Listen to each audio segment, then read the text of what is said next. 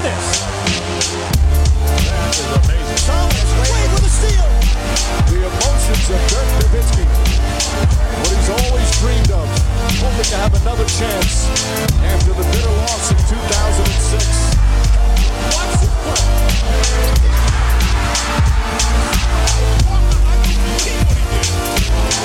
That is amazing. Hallo und willkommen zu Gutnext, dem deutschen Basketball-Podcast im Internet. Mein Name ist André Vogt und ich begrüße euch zur neuen Folge unseres kleinen, aber feinen Basketball-Hörspiels heute mit dem Fragen-Podcast am Karfreitag. Und der wird präsentiert von twitch.tv slash André Vogt und youtube.com slash Drehvogt. Ist ein bisschen komisch, auf einmal ist André und dann.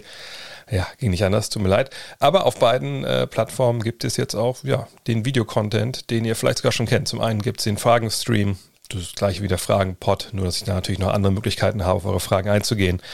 Mal einen Screenshare machen, ähm, ne, mal auf, auf Zahlen schauen, etc. Ähm, das steigt immer dienstags live auf äh, twitch.tv slash Vogt und ist dann ja meistens am Tag danach äh, dann auch hochgeladen bei, bei YouTube zum, zum Nachschauen. Und das Schöne ist natürlich am Dienstag, wir können live chatten, Ne, ihr stellt mir die Fragen im Chat. Ich beantworte eigentlich in der Regel alle Fragen, die kommen. Ähm, und interagieren etc. Ihr könnt unter euch äh, diskutieren. Ich muss auch ein bisschen mehr mit euch dann, glaube ich, auch mal on air diskutieren. Aber das Format entwickelt sich ja auch. Und dann gibt es solche Sachen wie den NBA Weinkeller, den wir diese Woche zum vierten Mal aufgenommen haben. Len Werle von Open Court und ich haben ähm, jeweils einen 80er Superstar äh, besprochen, uns angeguckt. Wir gucken immer dann Videos von denen äh, und reden drüber und erzählen Anekdoten etc. Wir haben zwei furiose Finishes, unter anderem NBA Finals 2011 äh, gespielt, zwei uns angeschaut und darüber gesprochen. Ähm, dann gibt es Sachen wie The Log, The Stream, ähm, wo ich mit Jan Hieronymi mich hingesetzt habe. Wir haben unsere alten Geschichten, die wir mit der Five in NBA erlebt haben, ähm, ja, wieder erzählt oder dann auch die Story mit Pau Gasol aus Belgrad.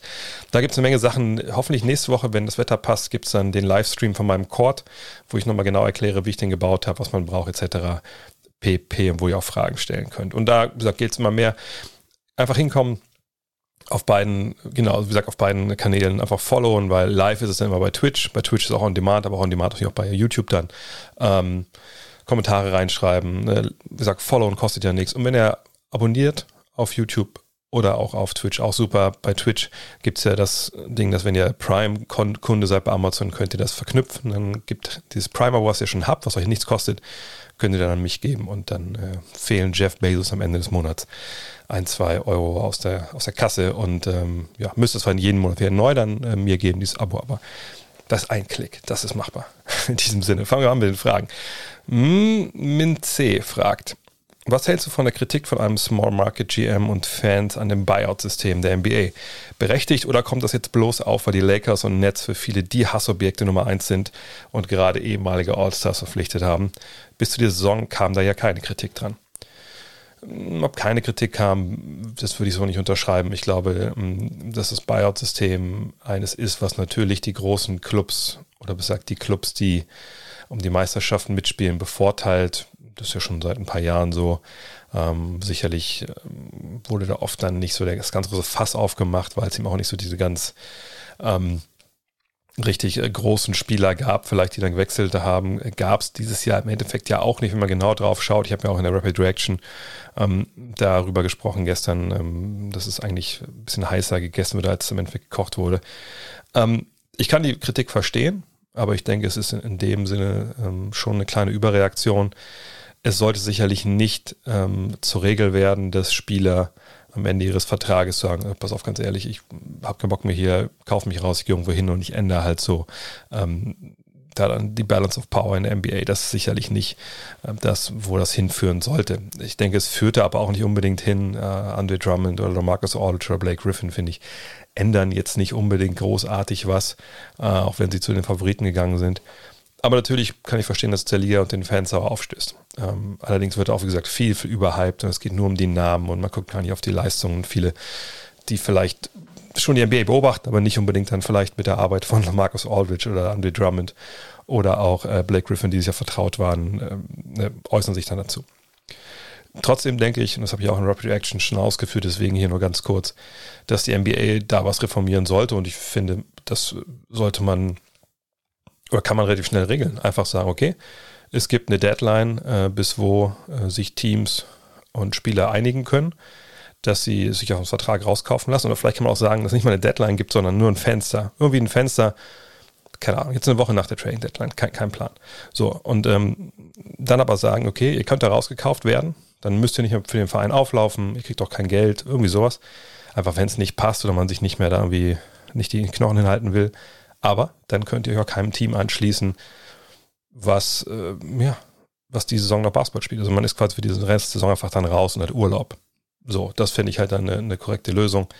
Ähm, denn dann käme natürlich wieder mit ins Spiel, dass diese Spieler eher getradet werden müssten. Ähm, wenn andere Teams die haben wollen, dann würden die Mannschaften, die sie abgeben, sicherlich noch was für sie kriegen. Ähm, ist auch keine perfekte Lösung, aber dann würde man zumindest verhindern, dass es so eine richtige Buyout-Industrie gibt, die sich ja momentan da so, so langsam bildet. Ähm, aber im Endeffekt ist es halt viel Überreaktion von, von allen Teams und man muss ja auch ganz ehrlich sagen, äh, Blake Griffin, Lamarcus Aldridge, Andre Drummond, die waren alle zu haben. Also ne, jeder hätte ja für die traden können. Die Teams hätten sich ja gefreut. Ja, also Cleveland, ähm, San Antonio und Detroit, wenn sie die getradet bekommen hätten. Warum haben denn die Small Market Teams sie nicht geholt, wenn die so gut sind? Ja, weil sie eben nicht mehr so gut sind, dass sie halt 30 Millionen Dollar verdienen sollten etc. pp. Und ähm, natürlich auch schwer ist, dann solche Spieler zu holen. Ne, das Geld, die haben wir dann, hätten ja dann von dem nächsten Team nicht 30 Millionen Dollar bekommen, sondern nur anteilig das, was noch gefehlt hat. Aber warum jemanden sich auch holen, der Free Agent wird, etc. Also, ne, das ist schon, ne, man hätte sie haben können, keiner wollte sie haben. Bei Andy Drummond kann man sagen, ne, der wurde in den letzten zwei, drei Jahren ja äh, auch nur hin und her geschoben, ohne große Gegenleistung, weil den keiner wirklich haben wollte. Von daher, ähm, da wird dann auch so ein bisschen Politik gemacht, finde ich, gerade von den GMs. Christian Maric fragt auch nochmal danach, greift irgendwann die NBA ein durch Regeländerungen, um solche Teams wie Brooklyn zu verhindern oder ist es gar gewollt, dass solche Teams mit fünf oder sechs All-Star-Spielern in einem Team zusammenkommen? Die Liga hat da, glaube ich, ähm, keinen Willen in dem Sinne, dass sie sagen, ja, das, genauso soll das laufen und, und wir, wir lassen die Regeln jetzt so, wir machen die Regeln so, damit sowas möglich ist, weil die Liga macht die Regeln ja nicht. Ähm, die Regeln machen die, äh, macht die Spielergewerkschaft ähm, äh, in Verhandlungen mit der Liga. Ähm, die Liga im Endeffekt sind 30 Besitzer, die sich dann zusammenraufen müssen und dann die Forderungen aufstellen, äh, die sie halt ja, fordern wollen oder die sie erfüllt wissen wollen in solchen Verhandlungen.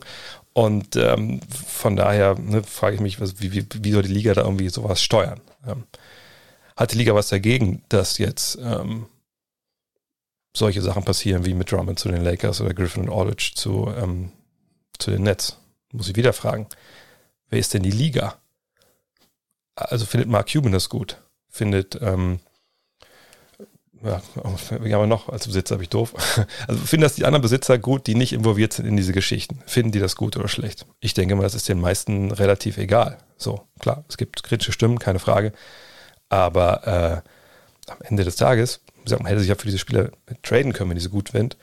Ähm, und wenn die Spieler bei den bei anderen Teams gelandet wären, dann ja, würden sich vielleicht auch wieder andere Teams aufregen, aber nicht die, wo sie hin hatten. Also dieses, die Liga, das gibt es einfach nicht. Findet Adam Silver das gut, wenn ähm, es Top-Teams gibt, die gegeneinander antreten, die äh, Öffentlichkeit generieren, die äh, Zuschauerzahlen generieren, etc., Merchandise-Sales. Ja, findet er bestimmt gut, weil Adam Silver ist im Endeffekt äh, ja, Businessman, also der steuert ja ein Unternehmen die NBA. So. Und er hat im Endeffekt 30 Bosse, die gleichzeitig Franchise-Nehmer sind und die verdienen Geld, ja, wenn TV-Verträge groß sind, wenn viel Merchandise verschippt wird, etc. Ne? Also das ist, ist nicht so, dass man da, da dieses Ligabüro hat, was alles bestimmt und, und ähm, der ganze Rest muss irgendwie zugucken und, und ist denen ausgeliefert, was die da machen wollen. So. Aber kommen wir zurück zu dem Thema fünf oder sechs Allstars das ist schon wieder so ein Begriff, finde ich, der so komplett in die Irre führt und einfach so pauschalisiert, dass man eigentlich schon denken muss, okay, ähm, da will die Frage schon in eine gewisse Richtung abzielen. Ähm, ja, da sind fünf, sechs All-Stars, die in ihrer Karriere mal All-Stars waren, aber nicht dieses Jahr und auch nicht vergangenes Jahr. Ähm, das sind nämlich dann eine ganze Ecke weniger Leute, die da All-Star waren. Ähm, sind da fünf, sechs Spieler, die jetzt auf All-Star-Niveau sind. Ich glaube, so ist es am, am, am genauesten, am schärfsten ähm, formuliert. Und da muss ich sagen, nein. Nein, wer denn? Es ist Kyrie Irving, der dieses Jahr kein war, wenn ich mich richtig erinnere. Ähm, da ist äh, im Endeffekt Kevin Durant und äh, da ist James Harden. So, das sind drei All-Stars. Okay, cool. Ähm, ne, das sind auch sicherlich in guten Jahren sind zwei davon MVP-Kandidaten auch. Ne, alles richtig. Nur ich sehe jetzt nicht die anderen Jungs, die da auf All-Star-Niveau agieren. Also Joe Harris ist kein All-Star und das ist der Scorer nach den großen dreien. Lamarcus Aldridge ist dies Jahr kein All-Star, Jeff Green ist kein All-Star und Blake Griffin schon mal gar nicht. Also wo sind da fünf, sechs All-Stars? Es sind de facto keine fünf, sechs Mann, die auf All-Star-Niveau agieren. Punkt. Ziehen wir es ein bisschen breiter auf. Gibt's oder gab es das schon mal? Oder war das, oder ist das eine absolute Ausnahme, dass jetzt fünf, sechs Spieler in einem Team zusammenspielen, die mal All-Star waren? Ich würde, als einer, der sich ein bisschen mit der Geschichte der NBA mal beschäftigt hat, sagen, dass man das schon öfter mal gesehen hat. Und ähm, einmal zum Beispiel 2011. Ich muss noch mal kurz einzelne Sachen aufrufen, weil ich es nicht immer ganz mit im Kopf habe. Ja, ich meine, 2011 die Dallas Mavericks. Wie viele All-Stars hatten die? Also nach der Definition, die Nets haben ja fünf, sechs All-Stars. Ich habe, glaube ich, vor zwei Wochen schon darüber gesprochen. Die hatten Dirk Nowitzki, der war mal All-Star. Die hatten Tyson Chandler, war einmal All-Star. Sie hatten Sean Marion, der war viermal All-Star. Sie hatten Peja Stojakovic, der war dreimal All-Star und einmal sogar wirklich in der MVP-Diskussion. Sie hatten Jason Kidd, der zehnmal All-Star war. Äh, und dann, die Älteren werden sich erinnern, sie hatten auch Caron Butler, der dann am Ende nicht gespielt hat, aber der war auch All-Star. Und wenn wir das immer zusammen sehen, dann sind wir jetzt bei 1, 2, 3, 4, 5, 6 All-Stars, die sie da hatten in der Mannschaft. Sagen wir mal 5, ne, wenn wir jetzt mal einfach mit Butler abziehen. Und dann sind wir aber bei Jason Terry noch, der sicherlich nicht komplett in seiner Karriere, ne, aber ein, zwei Jahre hätte der sicherlich auch mal All-Star werden können und war ja auch Six Man of the Year, was ja irgendwo auch was ähnliches ist. Ne? So, also haben wir jetzt von der Truppe als, als Superteam geredet? Nein. Ähm, warum nicht? Haben, also haben wir von denen nicht auf Superteam geredet, weil die fünf, sechs All-Stars in der Definition hatten? Nee, wir haben nicht von denen in der äh, Kategorie gesprochen, weil die nur einen Spieler hatten, der in dieser Saison auf All-Star-Niveau gespielt hat, und das war Dirk Nowitzki. Ne, also im Endeffekt geht es nicht um die Anzahl der Orts, es geht um die Zahl der Top-Spieler. So, und die drei, die sie haben, mit Durant, mit Harden, mit Irving, die hatten sie auch schon vor der Buyout-Phase. So. Und dann kommen eben Leute dazu, die einen großen Namen haben. Und es kommt zu so einem Beißreflex bei vielen Leuten, weil sie einfach nicht genau hinschauen. Ähm, und da muss man ganz klar sagen, nein, sowas, was Brooklyn da jetzt gemacht hat, oder auch was die Lakers jetzt mit Drummond da gemacht haben, dass sie dann Orte dazu holen, ähm, das muss man eigentlich nicht verhindern. Man kann es natürlich verhindern, wenn man denkt, dass ähm, man die, diese, also diesen, diesen Look, ja, diese Optik, dieser Buyout-Geschichte, wenn man das nicht mehr haben möchte, weil das irgendwie auch wirklich so eine Industrie jetzt wird, ähm, dann kann man da natürlich den Riegel vorschieben, den ich gerade auch schon genannt habe, als eine Idee. Aber jetzt zu sagen, da ist jetzt komplett die äh, Balance of Power, wie Amerikaner das nennen, ähm, ja, durcheinander geraten durch diese Buyouts, muss man sagen, nein. Also wer das behauptet, hat wirklich nicht hingeguckt und versteht nicht, was diese Spieler, die dort jetzt den Verein gewechselt haben, noch zu leisten imstande sind. Ich habe ja mit, mit Julius äh, Schubert gestern da in der Rapid Reaction auch lange drüber gesprochen, was wir ähm, von Aldridge erwarten, was wir von Drummond erwarten. Und das sind natürlich Spieler mit ganz klaren Schwächen, äh, mit ganz klaren Löchern in ihrem Schwung. Und ähm, ne, diese, diese Überreaktion momentan gerade ist echt wieder auch eine, wo ich sagen muss, ah, das verleidet einen dann schon so wieder, überhaupt darüber zu sprechen, weil es einfach so wenig mit der Realität zu tun hat. Aber ist ja gut, wenn das euch mal klarstellt, äh, dass alle auch vielleicht mit einem anderen Auge mal drauf gucken. Ähm, und dann kann man halt, ja, das hoffentlich auch genießen, weil eine Sache ist schon gewollt in der NBA. Und das ist auch eine Geschichte, die habe ich damals, als Kevin Durant nach Golden State gewechselt ist, auch dann, da gibt es auch ein Video noch auf Facebook, wenn ihr das euch mal angucken wollt, ähm, damals auch, glaube ich, klar gemacht habe. Die NBA hatte bis auf die 70er Jahre immer Superteams. Immer Ansammlung von Star-Clustern. Das war natürlich früh in der NBA leichter, weil man nur 6, 7, 8, 9, 10, 12 Teams hatte. Dann kamen die 70er, das war eine Ära, wo ja, da wurde halt auch viel gekokst und äh, ne, da wurde auch viel gelebt und da haben auch einige ne, Stars einfach ziemlich kurz Karrieren gehabt auf höchstem Level. Und da kommen die 80er, vielleicht ein Hinweis an den NBA Weinkeller, Magic und Bird retten die NBA, spielen in zwei absolute Superteams. Ja, auch mit vier, fünf, sechs All-Stars. Und das bringt die NBA erst zurück. Oder bringt die NBA noch nicht mal zurück, sondern bringt sie dahin, wo sie jetzt, wo sie jetzt ist. Ähm, und dann hatten wir vielleicht eine Phase in den 90ern, wo sich das so ein bisschen beruhigt hat. Äh, auch weil vielleicht so das Talentlevel nicht wirklich so hoch war wie jetzt, also dass wir nicht so viele Spieler auf absolutem Top-Niveau hatten, ähm, weil damals halt auch die Highschool-Geschichte und so, das glaube ich alles ein bisschen dämpft. Und dann kommen die 2000er und jetzt haben wir mal eine Spieler oder eine Liga, die wahrscheinlich von den Skills her so gut war, ist wie noch nie. Und ähm, ja, haben so diese Cluster jetzt und wir haben, wir haben Internet und alle regen sich tierisch auf. Ben Wimmenen fragt, sollte Harden, wenn Kevin Durant zurückkommt, so eine Art sechster Mann werden? Natürlich nicht mit weniger Minuten oder äh, der halt startet. Ah, nee, sorry, ich muss mal ganz vorlesen. Das war jetzt, da fehlten ein paar Kommas, glaube ich. Sollte Harden, wenn Kevin Durant zurückkommt, so eine Art Six-Man werden, der halt startet, aber hauptsächlich mit der zweiten Fünf spielt. Ich glaube, so würde man zu jeder Zeit in der Lage sein, einen Gegner zu outscoren. Äh, ich denke, das ist ähm, zum Teil kann man das natürlich so machen, zum Teil ist es auch richtig. Ähm, das Ding ist ja nun mal, sie haben ja einen unglaublichen Luxus, dass sie mit Durant, mit Irving und mit Harden drei All-Stars haben, zwei MVP-Kandidaten, also nicht in der Saison unbedingt beide, aber generell, wo Steve Nash ja eigentlich sehr, sehr schlecht beraten wäre, wenn er nicht in den Playoffs immer mindestens zwei von denen auf dem Feld hat. Und ähm, von daher gehe ich davon aus, dass da äh, am Ende des Tages ähm, ja, Harden oder Irving immer zusammen mit KD auf dem Feld stehen, äh, wenn der drauf ist. Oder auch mal die beiden alleine. Ähm, und klar, meine Second Unit mit, mit einem Ballhändler, der den Ball verteilt, der selber in Scoring-Gefahr ist, das macht natürlich total viel Sinn, aber ich denke, dass ne, bei dem Luxus, den sie haben, äh, muss man das gar nicht so eng sehen. Eric Peachmann fragt, habe gerade Chicago gegen Phoenix geschaut und mich im ersten Viertel gefragt, nachdem Daniel Theiss bei jedem defensiven Play im ersten Viertel falsch gelaufen ist, also eben geswitcht, obwohl er bleiben hätte sollen, was dann aber im Verlauf plötzlich besser geworden ist, ob es da je Team feste Regeln gibt. Ähm, naja, ich sag mal so, ähm, feste Regeln gibt es, so was Pick and Roll angeht. Ich gehe mal davon aus, dass es um solche Aktionen ging. Äh, schon. Und sicherlich variieren auch äh, gewisse Regeln von Team zu Team, also welche Arten der Pick-and-Roll-Verteidigung, äh, sag ich mal, so die Standardvariante ist und, und, und, und ähm, was man gegen gewisse Spieler spielt und dann gegen andere Spieler. Generell ist aber einfach so, wenn du von einem Team zum anderen kommst, du musst erstmal gucken, okay, was sind eigentlich so die Vokabeln da? Ne? Also Eis, das kennt ihr ja wahrscheinlich, ne? das, was ja Tom Thibodeau immer sagt zu seinen, ähm, also zu seiner Pick-and-Roll-Verteidigung auf der Seite, wo der Center halt so ein bisschen runter äh, droppt und wartet. Ähm, während der Dribbelverteidiger die Mitte zumacht. Also, die nennen das halt Eis. Es gibt andere Teams, die nennen das Blue, weil Blau ja irgendwie aussieht wie Eis wohl. Ähm, da gibt es aber auch, wie gesagt, ne, Unterschiede von, von Team zu Team. Das musst du erstmal lernen. Ne? Was sind die Vokabeln hier? Vielleicht nennt ein Team auch die Sache genauso, wie du äh, eine, Hedge, eine Hedge-Verteidigung im Pick and Roll genannt hast. Ne? Das muss man erstmal reinkommen. Das heißt, geht aber relativ schnell, aber es dauert halt eine Weile.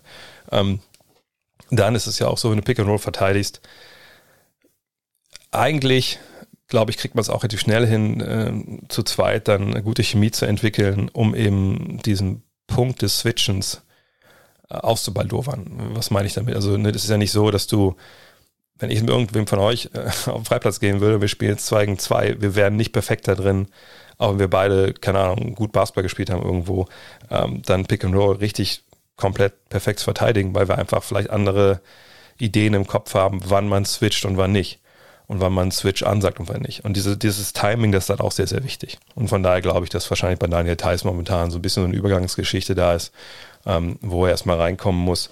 Und ähm, dass er, sobald das dann funktioniert, ne, dass dann dass klar ist, ne, mit dem Mitspieler auch abgesprochen hat und man ein bisschen Rhythmus findet, äh, weil der eine switcht ein bisschen früher, der andere ein bisschen später ich glaube, jeder Big Man kennt das auch, wenn ihr mal als Blocksteller, Verteidiger Basketball gespielt habt. Es gibt Guards, die, sobald die auch nur den Hauch eines Mitspiel als Gegenspielers äh, spüren, der einen Block stellt, der heißt so, Switch, help, help, help. Und manche, die ackern da durch und du denkst, ey, du müsstest schon längst geswitcht haben. Aber dann kommt der noch hinten dran und, und dann für sich steppst du zu früh rüber und dann läuft dein Mann dir hinten weg und es ist halt kein richtiger Switch, weil der andere einfach nicht zu sehr noch am Ball ist. Äh, oder umgekehrt, du kommst viel zu spät und dann geht er an dir vorbei. Also das sind Sachen, das sind wirklich so Geschichten, die, die müssen erstmal äh, sich einspielen. Das dauert eine Weile. Und ähm, dass das jetzt in einem frühen Spiel von Daniel Theiss nicht perfekt läuft, da muss man sich eigentlich keine Gedanken machen. Marco Bianco fragt, warum zerfällt ein Team wie Houston innerhalb so kürzester Zeit so krass? Ja, ich glaube, das ist schnell erklärt. Ähm, über James Harden und seinen Einfluss früh in der Saison, glaube ich, müssen wir nicht sprechen. Ähm, dann gab es ja diese Periode, die mir ganz interessant war, als er dann weg war, haben sie ja echt, ich glaube, was haben sie, vier, fünf Spiele in Folge gewonnen oder sechs von sieben oder sowas. Und dann kommt ja diese unsägliche Niederlagenserie. Und ähm, ich denke, das ist, wie gesagt, schnell erklärt. Also zum einen ist Harden weg. Ähm, du kriegst mit Oladipo natürlich einen Ersatz, der in den 20 Spielen, die er dabei war, das auch irgendwie okay macht. Also 21, 5 und 5. Aber halt von den Quoten her nicht gut ist. Der muss erstmal lernen, da anzukommen, ähm, zusammen mit Christian Wood und mit John Wall, die anderen beiden Stars zu funktionieren. Ähm, Wood verletzt sich dann ähm, relativ schnell, hat er bis jetzt nur 24 Spiele absolviert.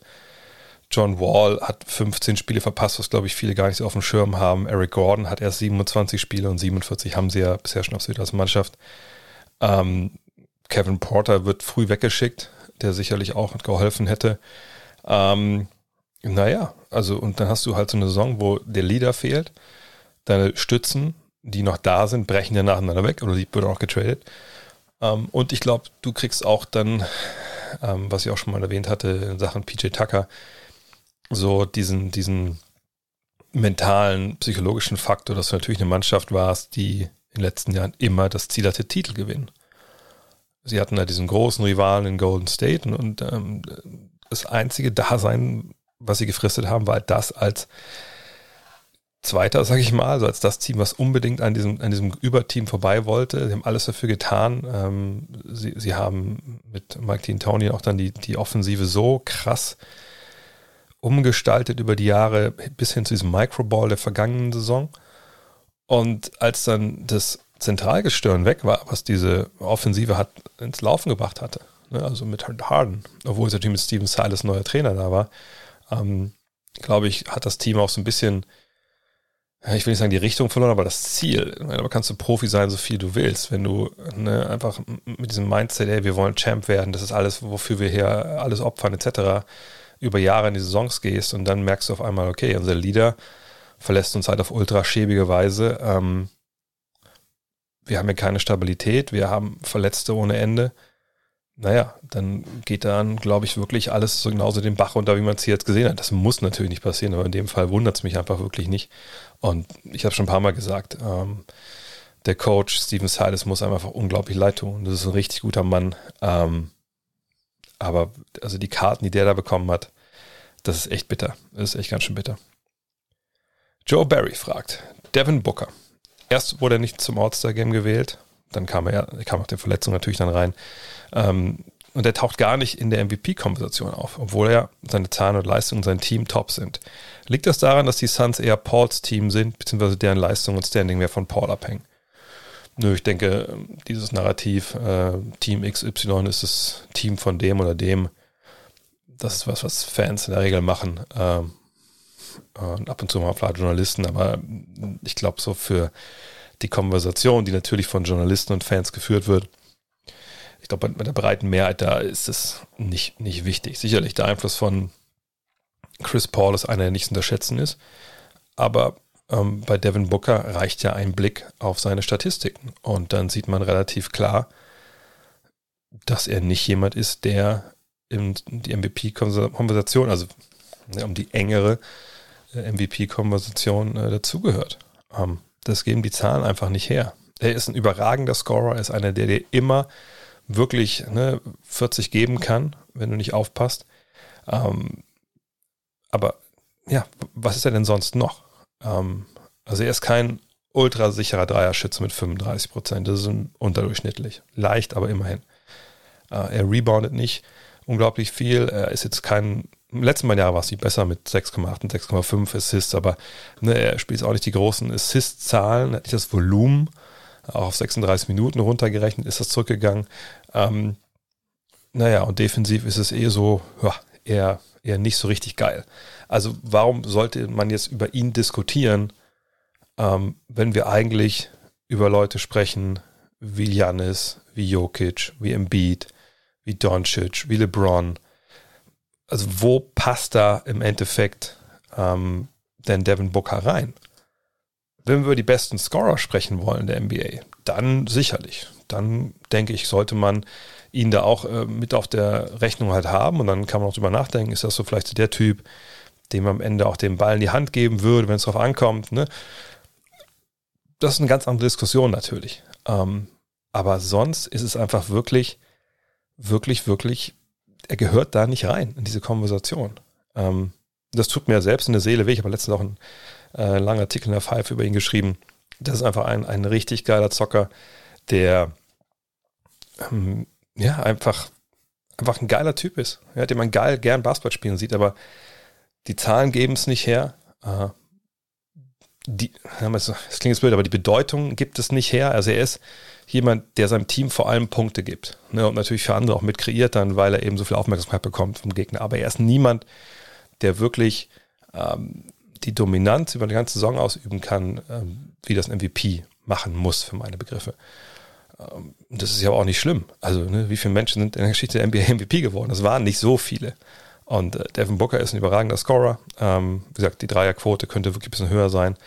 Aber ähm, mit Chris Paul hat das wenig zu tun. Ich meine, logisch, wenn man jetzt argumentieren will, ja, wenn Chris Paul nicht da wäre, dann wäre er aber der primäre Ballhändler und dann von den 8,7 Assists, die Paul spielt, würde er als 6 spielen, dann wäre er bei 10,5 Assists, dann wäre er bei 26 und 11 dann wäre er MVP-Kandidat. Ja, um Gottes Namen, wenn man so argumentieren will, dann kann man es natürlich machen, äh, aber selbst die Zahlen, würde ich sagen, ähm, würde man da nicht von ihm nicht sehen. Äh, und selbst mit, mit den Zahlen wäre er auch sicherlich dann auch kein, kein MVP-Kandidat, wenn ich ehrlich bin. Aber Paul spielt natürlich trotzdem eine überragend große Rolle für ähm, die, die Suns und sicherlich wird es einige geben, die so sagen, ja, das ist der MVP von denen, weil der bringt die halt nach vorn. Hat sicherlich auch was für sich, ne, so eine Diskussion zu führen, ja, Schatten-MVP, keine Ahnung.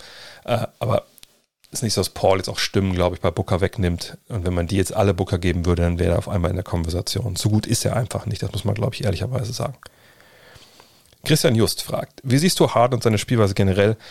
Ich würde gerne wissen, äh, würdest du ihm zum Beispiel nächste Saison einen MVP-Titel bei entsprechender Leistung zusprechen oder ist er für immer abgeschrieben bei dir? Und die Frage war ein bisschen länger.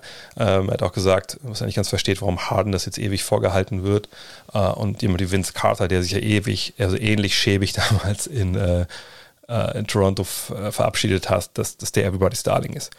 Ähm, vielleicht erstmal kurz zu dem Vergleich. Ähm, in dem Fall bietet sich überhaupt gar nicht an, ähm, Harden jetzt schon mit Carter zu vergleichen. Ähm, warum? Carter hat danach natürlich noch ein paar Jahre in der NBA gespielt, eine Menge Jahre.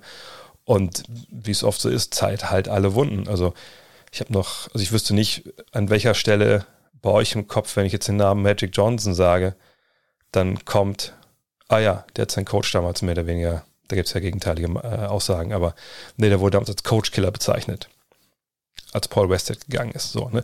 Das ist ja was, was sicherlich damals oder dass ihr hört, ach ja, der hatte da diesen krassen Turnover in den Playoffs und sowas, hat man als erstes nicht im Kopf, wenn man eine ganze Karriere dann kennt, ne, wenn man dann weiß, ne, was auch Gutes passiert ist. Es ist hat, hat nicht was mit Revision, Revisionist History zu tun, es ist einfach nur ne, Sachen passieren danach auch noch und das, was so der letzte Eindruck ist, das verschwindet mehr und mehr, mehr im Hintergrund, weil eben andere Sachen noch passieren. Und bei James Harden werden natürlich auch noch andere Sachen passieren. Und natürlich ist für James Harden für mich, ist für mich nächstes Jahr natürlich jemand, der MVP werden kann, keine Frage. Also es sei denn, er verlässt die Netz nächstes Jahr schäbig und die stürzen danach ab. Ähm, weil es geht ja nicht darum, dass er jetzt für immer und ewig irgendwas gemacht hat, was unentschuldbar wäre. Er hat ja niemanden auf dem Feld erschossen, sondern es geht darum, dass in dieser Saison, und wie gesagt, ich weigere mich, das losgelöst voneinander zu sehen. Ähm, Ne, das ist dann die eine, die paar Spiele in Houston, ist dann eine Saison gewesen und dann kommt die andere. Ne, ich, ich weige einfach, das, das losgelöst zu sehen, weil diese Trade und diese Aktionen von ihm weiterhin nachwirken. Äh, aber nächstes Jahr geht es ja dann komplett neu los. Der MVP Award ist ja auch kein Award, der über mehrere Jahre vergeben wird, ähm, sondern nur in der jeweiligen Saison. Von daher natürlich, ähm, ich, ich liebe es gerade James Harden Basketball spielen zu sehen, weil diese ja zum Teil doch Perversion, die da in den letzten anderthalb, zwei Jahren halt lief, auch wenn die stellenweise äh, effektiv war, es war natürlich nicht schön, aber es war nachvollziehbar, warum die so gespielt haben. Und jetzt spielt er natürlich wieder im Basketball, wo man sagen muss, Mensch, Mensch, Mensch, äh, das hat man fast schon vergessen, dass der so brillant ist und dass er auch so spielen kann. Und das, wenn ihr euch erinnert, ich habe das ja vor dem Trade gebetsmühlenartig wiederholt, es kommt darauf an, wenn er getradet wird, wie kommt er da an? Kommt er dann als ISO James oder als Basketball James. Und wir müssen sagen, er ist Basketball James und der macht das halt richtig geil und macht es auch MVP-Niveau. Und wenn er nächstes Jahr so spielt, ja, bin ich mir sicher, dass er für mich da auch ein Kandidat ist und auch natürlich auch sein sollte. Clint fragt, Kyle Lowry hat ja früher sehr viel Kritik einstecken müssen, als es in den Playoffs regelmäßig sehr böse Klatschen gegen LeBron James gab. Seit dem Titel scheint sich das komplett gedreht zu haben. Ändert eine Championship das Narrativ komplett oder war die Kritik einfach übertrieben? Beides. Ja, also wer äh, DeMar Rosen oder auch ähm, Kyle Lowry so auch als einzelne Schuldige gesehen hat, dass ähm, das Team der Toronto Raptors gegen das Team der Cleveland Cavaliers mit ähm, LeBron James regelmäßig verloren hat. Ja, ich habe es auch letztes schon mal gesagt. Der hat nicht ganz verstanden, dass eben das Basketball kein Tennis ist. Es ist kein Einzelsport. Ähm, das ist einfach eine, eine, Teamgeschichte. Ist LeBron James besser als Kyle Lowry und gerade DeMar Rosen? Ja, natürlich, darüber müssen wir, glaube ich, nicht reden. Haben die irgendwas falsch gemacht? Oder hat Kyle Lowry was falsch gemacht in diesen Serien, die sie verloren haben gegen Cleveland? Jetzt habe ich nicht jede Serie so komplett vor, vor Augen, aber ich würde einfach schätzen wollen, dass die Cavs einfach auch die bessere Truppe waren, weil sie mit LeBron James klar den besten Spieler hatten, weil sie vor der Ankunft von Nick Nurse auch vielleicht nicht das, naja, innovativste offensive Spielsystem hatten. Ja, wenn ich mich richtig erinnere, waren es viele Isolationen etc. Ähm, und als dann Nick Nurse kommt, dann läuft es ja ein bisschen anders und läuft direkt auch besser in der Offensive. Kommt auch noch ein Kawhi Leonard dazu für den Marder Rosen, der sicherlich dann auch ein viel besserer Spieler war, als das äh, bei dem Marder Rosen der Fall war. Ähm, von daher die Kritik, die persönlich auf den Spieler Kyle Lowry genünzt war, war fehl am Platze äh, und sicherlich auch total überzogen. Aber das Narrativ ändert sich halt, wenn du Champion wirst. Ähm, und das ist zum Teil auch nachvollziehbar. Es ist nicht leicht, Meister zu werden. Und wenn du es dann schaffst, als einer der besten Spieler deiner Mannschaft, dann hast du wirklich da so einen Berg erklommen, wo man auch sagen muss, den haben auch dann nicht, nicht alle der besten Spieler aller Zeiten erklommen. Und das hat dann was, was für sich. Ähm, auf der anderen Seite, wenn man wirklich auf Kyle Lowry, den Basketballer, geschaut hätte, ähm, in 20 Jahren und hätte ihn gesehen jetzt mit Meisterschaft in einem einen Jahr oder in einem einen Jahr dann halt sich mit Finals verloren. Ich frage mich immer, wie man dann wirklich allen Ernstes argumentieren kann, dass eine Playoff-Serie ne, da den Unterschied macht, wie man den Spieler halt wirklich am Ende des Tages sieht, so mit einem basketballerischen Auge. Aber es ist nun mal so, dass es viele das halt ähm, so sehen. Und ähm, wenn wir uns mal gucken, das Beispiel Charles Barkley, das ist ein extremes Beispiel. Ändert sich das Narrativ, wenn er Champion wird? Dass wir heute über ihn lesen, hören, etc. Oder auch selber vielleicht denken. Dann muss man sagen, wahrscheinlich schon. Äh, weil ne, zum Beispiel diese Kritik, die ich auch immer im Kopf habe an, an ihm, ist halt, naja, hat sich halt nicht immer super professionell verhalten, war nicht immer in Top-Shape, äh, hat dann auch in der Zeit, wo das noch ein bisschen ver verpönt vielleicht war, mit mieser Quote viele Dreier genommen. Und defensiv war das halt oftmals auch ein bisschen fragwürdig so. Wenn er Champion geworden wäre, sagen wir, er gewinnt die Finalserie gegen die Bulls 92. Wie denken wir dann über den? Denken wir dann über 93, glaube ich, ne? Ich Gott, ich komme voll hintereinander. Äh, dann würden wir, glaube ich, diese ganzen Sachen so ein bisschen hinten anstellen und würden sagen, ah, okay, geil, geiler Typ. Ne? Und dann würde gar nicht mehr so, so denken, dass das jetzt äh, so, so schwerwiegend war, dass er halt stellenweise nicht wirklich verteidigt hat, also so viel Dreier genommen hat mit mieser Quote. Also es ändert schon das Narrativ, das ist wahrscheinlich auch menschlich, aber äh, am Ende des Tages, wenn es um, den, um das reine Objektive, wie spielt der Basketball geht, sollte es eigentlich nicht den Einfluss haben, äh, dieser eine Titel oder zwei, je nachdem, ähm, die, die diese, diese Meisterschaft gerade hat, leider Gottes. Dirk ist ja ein ähnliches Beispiel. Ich glaube, bei Dirk, ähm, er hätte die, was waren es, 21, 22 Jahre spielen können, ähm, wäre sich auch gefeiert worden am Ende dann bei seinem Abschied. Aber es, es wäre nicht so krass gewesen, äh, der Abschied in den ganzen USA, wenn er nicht Meister geworden wäre. Glaube ich, in Dallas wäre es ganz ähnlich gewesen. Einfach weil er der Stadt halt und der Franchise alles gegeben hat, was er hatte. Und wäre auch diese tragische Geschichte gewesen. Aber ähm, in ganz USA oder in der ganzen Welt wäre es sicherlich nicht so gefeiert worden, wenn er nicht Meister geworden wäre. Ob das fair ist oder nicht, äh, steht natürlich dann auf dem anderen Blatt. Christian Orban fragt, deine Gedanken zur bisherigen Saisonleistung und Spielerentwicklung der Oklahoma City Thunder. Das ist erfreulich. Ähm, wenn man jetzt nur auf die Platzierung schauen würde und würde sehen, okay, das ist das drittschlechteste Team der Western Conference dann würde man sagen, ja, okay, hätte man vielleicht sogar noch schlechter gesehen bei dem Kader, aber eigentlich passt es soweit.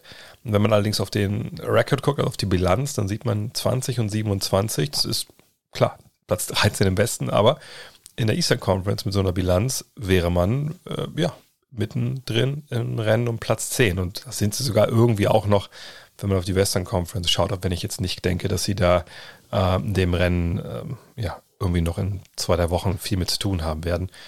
Ähm, aber das ist eine erfreuliche Entwicklung. Äh, man hat, glaube ich, gesehen, dass dieses Jahr Shea Gilgis Alexander jetzt ohne Chris Paul an seiner Seite, ohne Dennis Schröder wieder die Zahlen äh, gezeigt hat äh, und auch die Quoten gezeigt hat, die man so ein bisschen er erhofft hat. Äh, gerade an der Dreilinie gab es ja eine super erfreuliche Entwicklung ja, mit 41,8 Prozent. Das ist also das mit Abstand Beste, was er in seiner Karriere bisher gezeigt hat.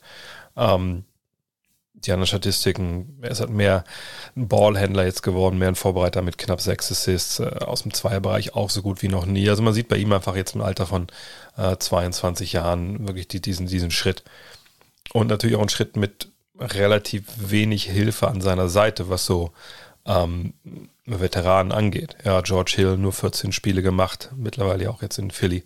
Ähm, Al Horford, ja, Ne, aber das ist jetzt nicht unbedingt jemand, der ihm das Leben äh, in allen Bereichen leichter macht. Kann er natürlich, sicherlich. Ne, so ein Big Man mit der Spielintelligenz und auch mit dem, ähm, mit dem Wurf und, und, der Fähigkeit draußen zu spielen, der hilft dir als, als Guard, der auch seinen Gegner schlagen muss. Äh, und der Drive ist ja bei Gilgis Alexander wirklich ähm, ja, essentiell wichtig, sagen wir es mal so. Aber ansonsten sind da viele junge Leute, ja, ob es Lou Dort ist oder Darius Baisley oder Hamidou Giallo das ist einfach eine, richtig, richtig junge Truppe. Dann sind wir nicht mehr bei Theo Maledon und ähm, ob, natürlich auch bei Alexei Pokoschewski. Also das ist schon äh, stark, wie äh, sich SGA da entwickelt hat. Auch bei Du Dort, denke ich, äh, muss man ganz klar sagen, auch eine gute Entwicklung. Klar, der Dreier, ne, wenn man sechs pro Spiel nimmt, man wird sicherlich wünschen, dass es mehr sind als nur knapp 33 Prozent. Aber er ist zum ersten Mal wirklich einer, der mit hohem Volumen halt abdrückt von außen und ähm, dass er trotzdem seine ähm, Quote gesteigert hat. Das ist auch ein sehr gutes Zeichen, dass er defensiv natürlich einiges drauf hat, noch als Playmaker, als halbwegs funktioniert, ist natürlich auch, auch ein tolles Zeichen. Ich glaube auch Basley hat, hat, Schritte nach vorne gemacht, wo man da natürlich noch ein bisschen mehr will. Ähm, aber alles in allem muss man sagen, dass der Plan, den sie, glaube ich, haben, äh, den Sam Presti da hat, der äh, Manager, aufgeht. Ja, mit äh, Mark, oh, jetzt kann ich diesen Namen, ich kann diesen Namen nicht wirklich aussprechen. Äh, Mark, der genau, ja, egal jeweils der Coach, der kam mit einem äh, Leumund eben als Spielerentwickler, als einer der junge Spieler äh, aufs nächste Level bringt. Das war ja auch ein klarer Fingerzeig, dass es dieses Jahr ähm, ja, einen gewissen Umbruch nochmal, dass er weitergeführt wird, dass man auf die Youngster jetzt mal die Youngster entwickeln will. Und das ist ja auch der genau richtige äh, Schluss gewesen aus den Geschichten, die wir da in den, in den letzten ein, zwei Jahren gesehen haben in, in, in OKC. Also es war ja klar, dass der Neuaufbau irgendwann kommen wird. Und als er dann kam, kam er eben auch furios. Und dass er dieses Jahr weitergehen würde, war auch klar. Ja, also der Einzige, der jetzt noch da ist, sagen wir von den Alten, ist ja ähm, Al Horford, heißt, ne, Trevor Reeser war gar nicht da, der wurde dann nach Miami verschifft. Ähm, eben schon erwähnt, dass dann auch noch George Hill eben äh, weggeschickt wurde. Und jetzt hat man eben diese Youngster-Truppe äh, zusammen mit Al Horford, Al Horford hat man jetzt rausgenommen zum Ende, wo man auch sagen muss, naja, das ist halt zum einen Tanking, zum anderen ähm, die auch Spielzeit für, für die Youngster ein bisschen freimachen auf den großen Positionen. Aber das passt. Ja, sie haben äh, gut gearbeitet bis hierhin, haben mehr Spiele gewonnen, als man gedacht hatte. Und jetzt ähm, guckt man halt, was so am Ende noch bei rauskommt. Beim Rennen nach hinten. Und ich sage nicht, dass die jetzt jedes Spiel verlieren wollen. Ich sage nur, wenn du so viele Youngster aufs Feld stellst, dann darfst du dich auch nicht wundern, wenn du am Ende dann vielleicht relativ wenig gewinnst. Oder halt ne, du siehst, dass deine Youngster dich von mal toll entwickeln. Das ist ja oft so dieses Phänomen im April. Dieses Jahr sind wir ja einen Monat ähm, später dran. Ne? Von daher ist eher wahrscheinlich ein Phänomen Richtung Mai. Aber äh, das Phänomen im April ist ja in der Regel, letzten paar Spiele, die Youngster dürfen ran, können wir zeigen, was sie drauf haben in der NBA. Das ist jetzt das, der, der Status, wo die, äh, wo die Thunder sich drin befinden. Und jetzt darf man echt mal gucken. Und gerade was wie Pokeschewski, der zuletzt, das ist ja wirklich so, äh, glaube ich, äh, der ist so Nerds Liebling gerade. Ne? Also ist ja auch ein unglaublich einzigartiger Spieler. Jetzt in den letzten vier Spielen ähm, dreimal äh, in Double Figures, letzte 21 gemacht.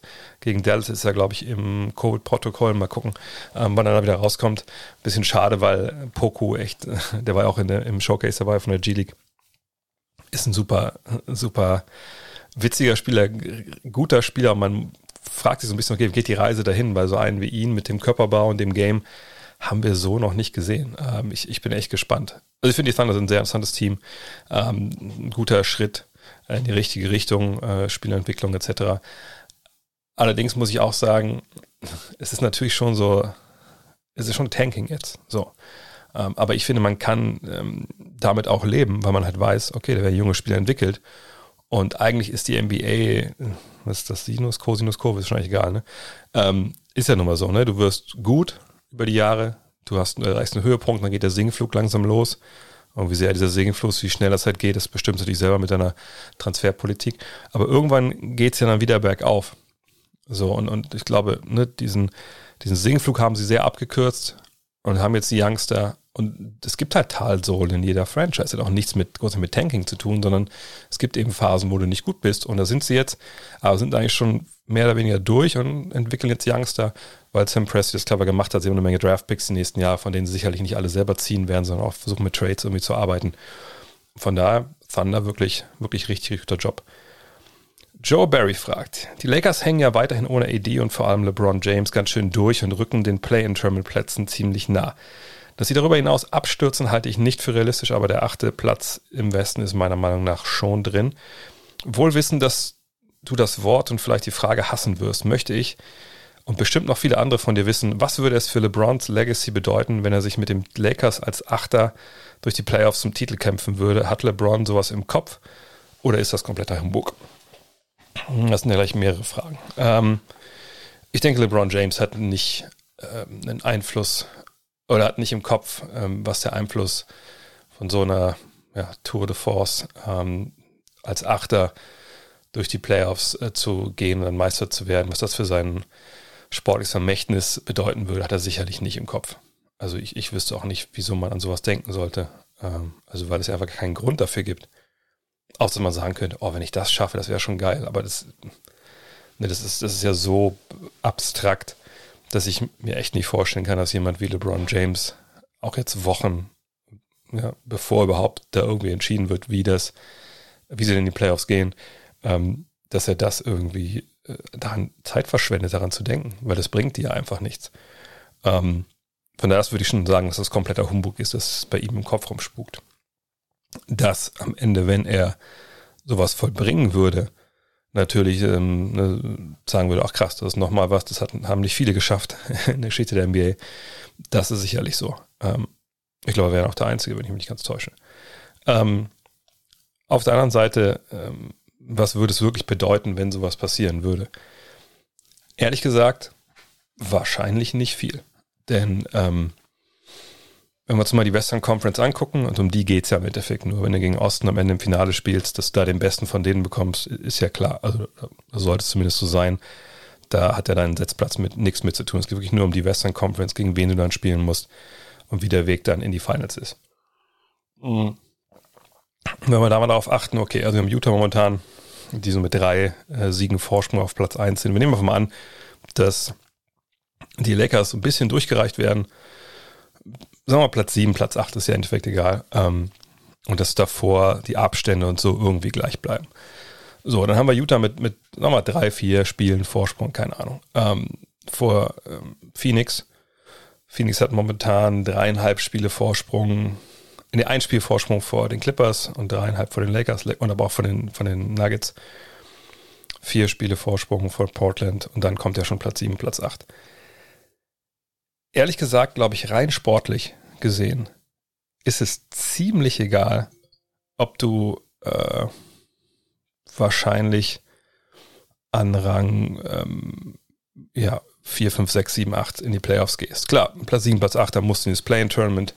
Das ist do or die, da kann natürlich immer irgendwie alles passieren und du bist als ähm, favorisiertes Team nicht so abgesichert wie in der Sieben-Spiele-Serie, das ist klar. Aber wenn bei den Lakers alle dabei sind, und müssen, davon müssen wir jetzt nochmal ausgehen, ähm, und bei allen anderen auch, ähm, dann ist das durchaus machbar, dass die Lakers, äh, wenn wir mal heute sehen würden, sagen wir, sie landen auf Platz, Platz 8 und alle anderen rutschen einen hoch. Sagen wir, sie spielen dann den Platz, äh, Spiel Platz 7 gegen Platz 8 gegen die Spurs. Naja, also dass sie das jetzt gewinnen, Da würde ich mal stark von ausgehen. Und selbst wenn sie das dann verlieren würden und sie würden gegen den Sieger von 9 gegen 10 spielen, also von Memphis gegen Golden State, bin ich mir auch sehr sicher, dass sie das Spiel auch gewinnen würden. Und wenn sie es nicht täten mit voller Kapelle, muss man sagen, dann sind sie auch kein Meisterschaftsfavorit. Von daher ändert sich wahrscheinlich relativ wenig.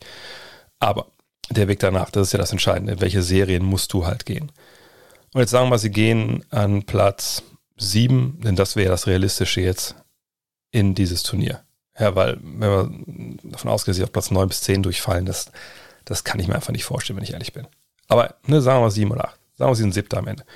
So, das heißt, am Ende spielst du im, äh, in der ersten Runde gegen Phoenix. Stand heute. Oder gegen die Clippers. N naja, ist sicherlich ähm, eine schwerere erste Runde, als wenn du selber Zweiter bist und spielst gegen, gegen Dallas oder San Antonio. Oder ist es überhaupt wirklich schwerer? Also, das muss man auch mal diskutieren. Ne? Wir sind nicht Platz 2 bis Platz 6, ne? nicht nur tabellarisch, sondern auch so vom, ähm, vom Leistungsvermögen nicht, nicht ziemlich eng beieinander. Also ne, aus dieser Gruppe Phoenix, Clippers, Nuggets, Portland äh, und Dallas. Wer ist da denn klar höher einzuordnen, dass du sagst, okay, also das, wenn du jetzt als Siebter gegen die spielst in der ersten Runde, ist dein Weg krass schwieriger, als wenn du gegen äh, Team, gegen San Antonio oder, oder, nee, gar nicht, doch ja gegen San Antonio so spielt. Also wer, wer ist denn da krass besser? Sind die besser, die genannten? Ja. Aber ist es so ein krasser Unterschied? Eigentlich ehrlich gesagt nicht. Und wahrscheinlich musst du davon ausgehen, dass du natürlich dann diese Serie, die du in der ersten Runde spielen müsstest, auf Platz 7 und Platz 8, ja eigentlich dann spätestens in der zweiten Runde irgendwie bekommst, also vom Leistungslevel her. Von daher, ich finde den Weg nicht viel schwerer wenn, wenn, wenn ich ehrlich bin, wenn du siebter oder achter wirst. Klar, du musst sofort da sein. Okay, ähm, das kann ein Vorteil sein, kann auch ein Nachteil sein, je nachdem, wie, wie eingespielt und in welcher Form du reinkommst in die Playoffs. Aber in dieser Western Conference, wo, wie gesagt, die, die Breite an der Spitze doch relativ groß ist und wo wir jetzt auch nicht das eine Team haben, wo wir denken, dass das flext da alles weg. Da denke ich, dass es wirklich relativ egal ist, wo sie halt reinkommen. Wichtig ist halt für LeBron und Co., dass sie halt einfach ähm, fit sind. Wird daraus eine Menge gemacht werden, wenn die Lakers als siebter Seed oder als achter Seed in die Playoffs gehen und kommen dann in die Finals und gewinnen den Titel. Na klar. Das hat damit zu tun, dass halt solche Sachen natürlich auch sehr gehypt werden. Ich erinnere an, an die Rockets damals, die im zweiten Titel natürlich auch als Titelverteidiger waren, sage ich, Sechster ne, oder Fünfter, äh, an fünfter Stelle ähm, da die Playoffs gehen. Ne, Heart of a Champion etc. Ne, klar, das war damals auch, auch, auch ne, war ja auch so. Das wäre dieses Mal auch total zulässig, dass man sich da halt ne, durchgekämpft hat. Aber wenn man wirklich mal genau drauf guckt und den Kontext halt findet, dann äh, sieht man wahrscheinlich, dass dieser Weg gar nicht viel äh, schwerer ist. So. Meine, stand heute jetzt, wenn wir sehen, Dallas müsste gegen Utah, äh, gegen Phoenix spielen. Ist das ein schwererer Weg, als wenn äh, Portland, als wenn Denver gegen die Lakers spielen muss in der ersten Runde? Ich würde sagen, nein, wenn die Lakers in, in voller vor der Kapelle da sind, glaube ich, ist der Weg für Denver an Platz 5 schwerer. Aber daraus würde eine große Nummer gemacht werden. Das würde man natürlich LeBron äh, ans Revers heften. Er würde sicherlich auch sagen, Mensch, das hat noch keiner geschafft. Stimmt ja auch alles.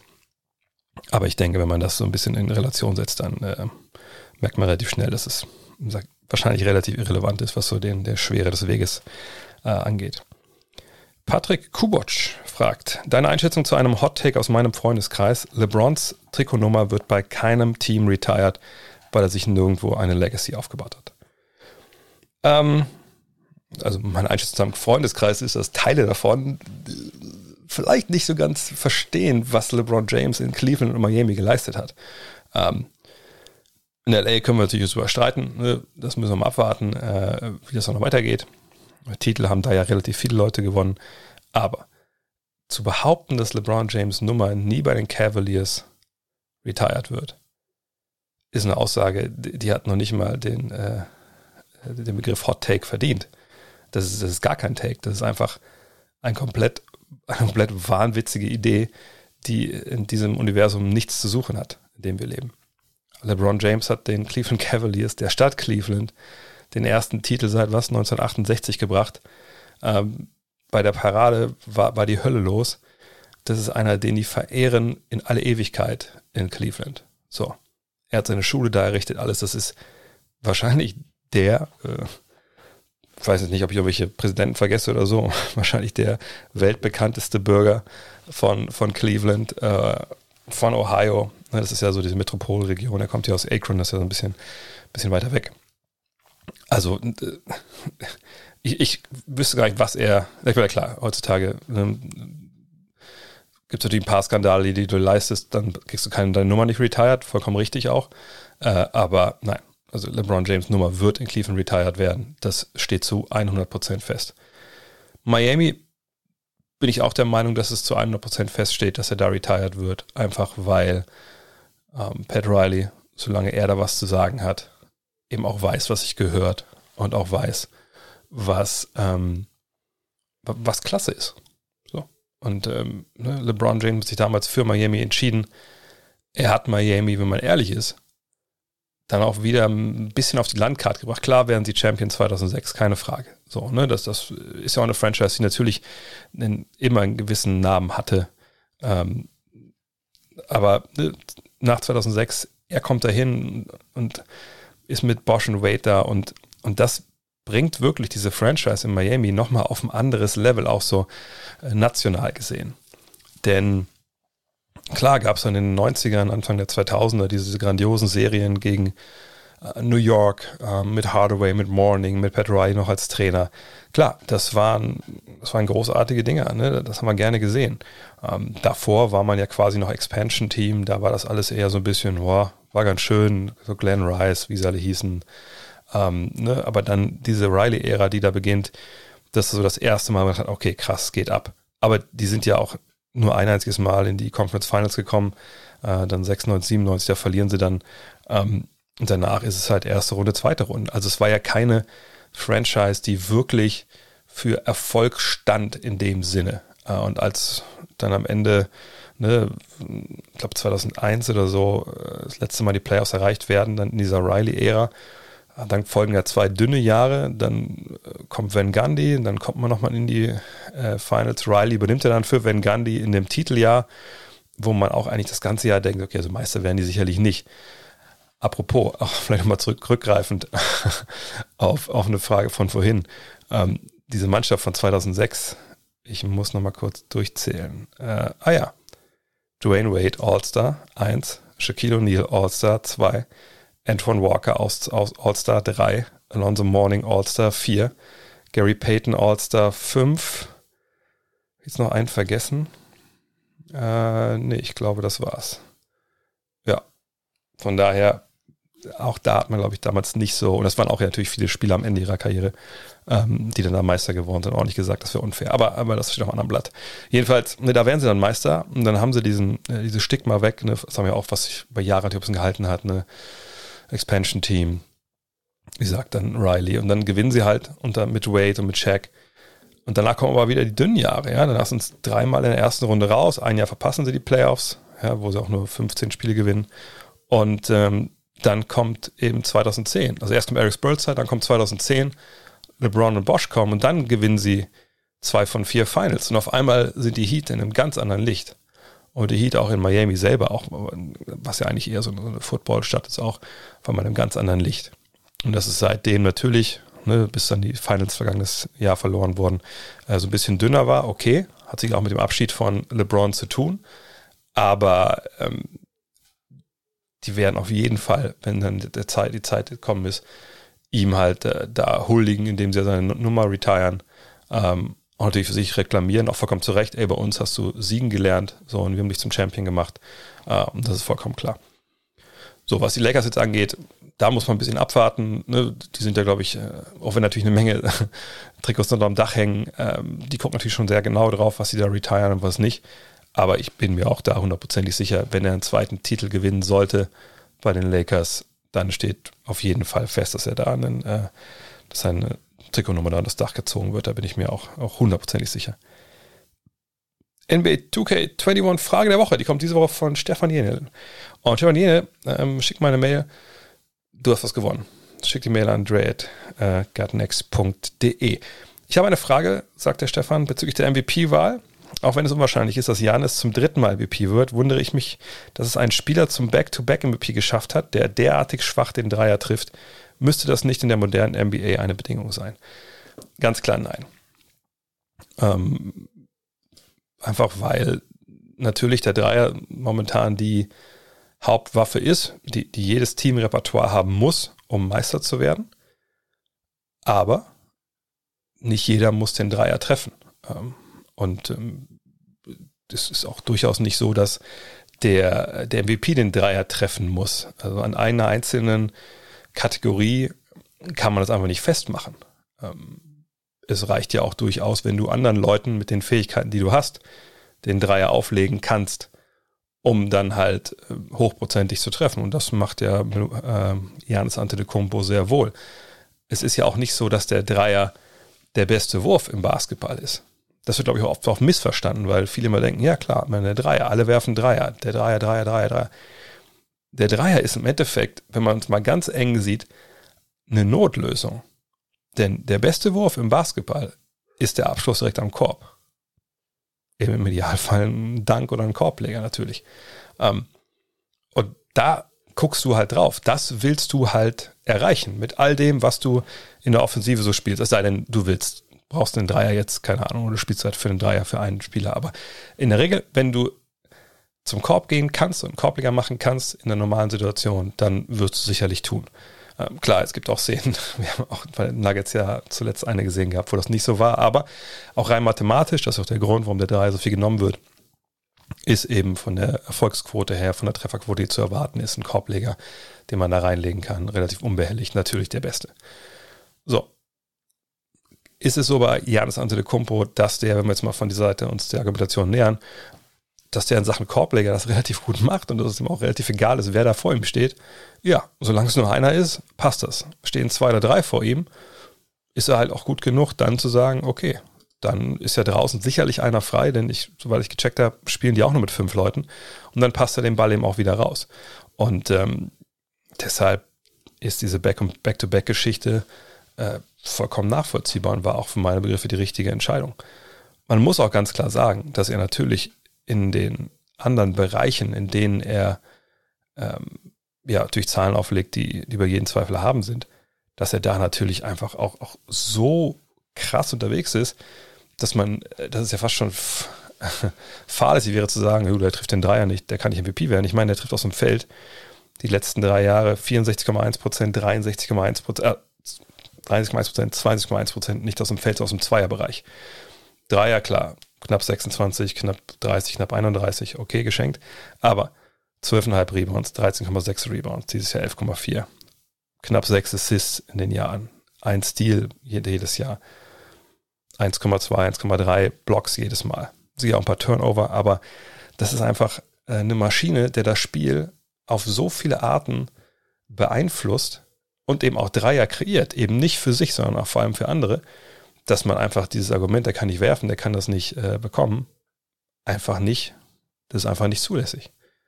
Und ähm, was man auch mal ganz klar sagen muss, ist, dass bei ihm auch der Einfluss am defensiven Ende vergessen wird. Ja, es ist halt einer der wahrscheinlich vielseitigsten Verteidiger, die wir haben. Der war nicht umsonst äh, 1920 auch Defensive Player of the Year äh, neben seiner äh, MVP-Wahl. Ne, das ist wirklich einer, der diesen einen kleinen Punkt hat in seinem Spiel, obwohl ich meine, für mich ist immer noch ein bisschen mehr, aber das kann ich mal ausführen, was ich da ein bisschen kritisiere. Aber dieser eine Punkt, auf den sich alle fokussieren, ist eben der Wurf, ist eben der Dreier. Und dass er aber in anderen Punkten die Konkurrenz aber auch stellenweise so ein Vielfaches überragt und diese Kombination, die er bringt, kein anderer wirklich mitbringt, dass das dann oft vergessen wird, das will mir irgendwie nicht in den Kopf. Also zumindest, wenn man das wirklich ne, betrachtet aus einer neutralen basketballerischen Sicht.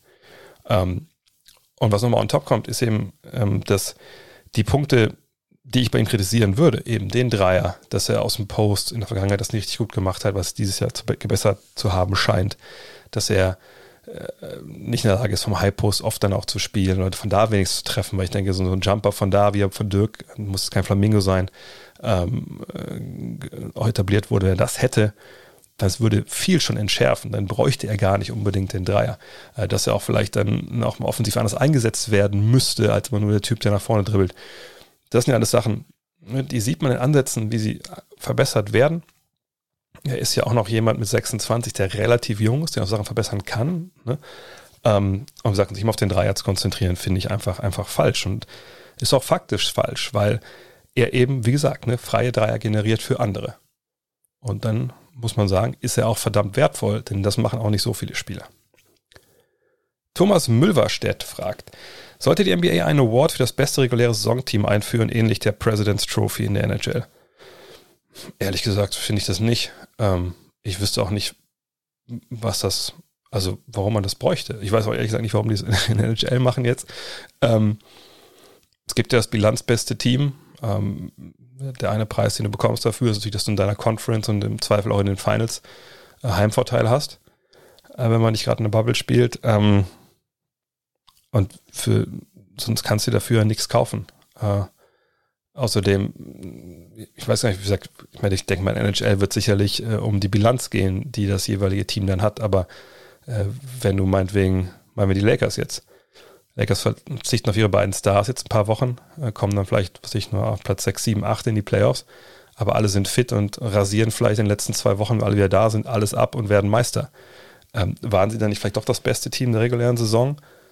Ähm, nur weil die Bilanz halt schlechter war, eben aufgrund von Verletzungen, ähm, wurde das halt ein bisschen da in der Tabelle ver, ne, ver, verwischt. Ich glaube, das macht, macht relativ wenig Sinn. Was Sinn machen würde als neuer Award wäre Best Offensive Player, dass man einfach, findet man das Beispiel auch von, äh, von Devin Booker sagen könnte, ja, das ist ein Spieler, der offensiv einfach unglaublich, äh, unglaublicher Scorer ist, verschiedenste Arten äh, das Spiel dominieren kann am offensiven Ende. Der kriegt Offensive Player of the Year. Ähm, sowas fände ich halt sinnvoller, als jetzt irgendwie ein Team für eine Bilanz auszuzeichnen. Also zumal die ja schon was dafür kriegen. Wie gesagt, erstes Seed in der Conference oder auch vielleicht in den Finals dann Heimvorteil.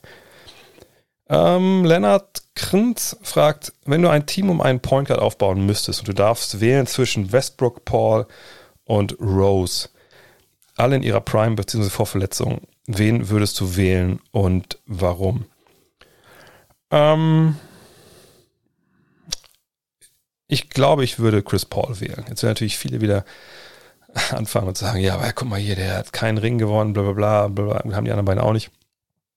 Ähm, nee, ich würde Chris Paul wählen, weil ich einfach denke, dass Chris Paul derjenige von den dreien ist, der Basketball am, am meisten durchschaut hat. Ne, das ist ja bei mir immer so ein Punkt. Ne? Ich finde halt Spieler geil, die einfach spielintelligent sind, die die kleinen Dinge machen, ähm, wo man oft auch dreimal hingucken muss, um zu sehen, was sie eigentlich bringen.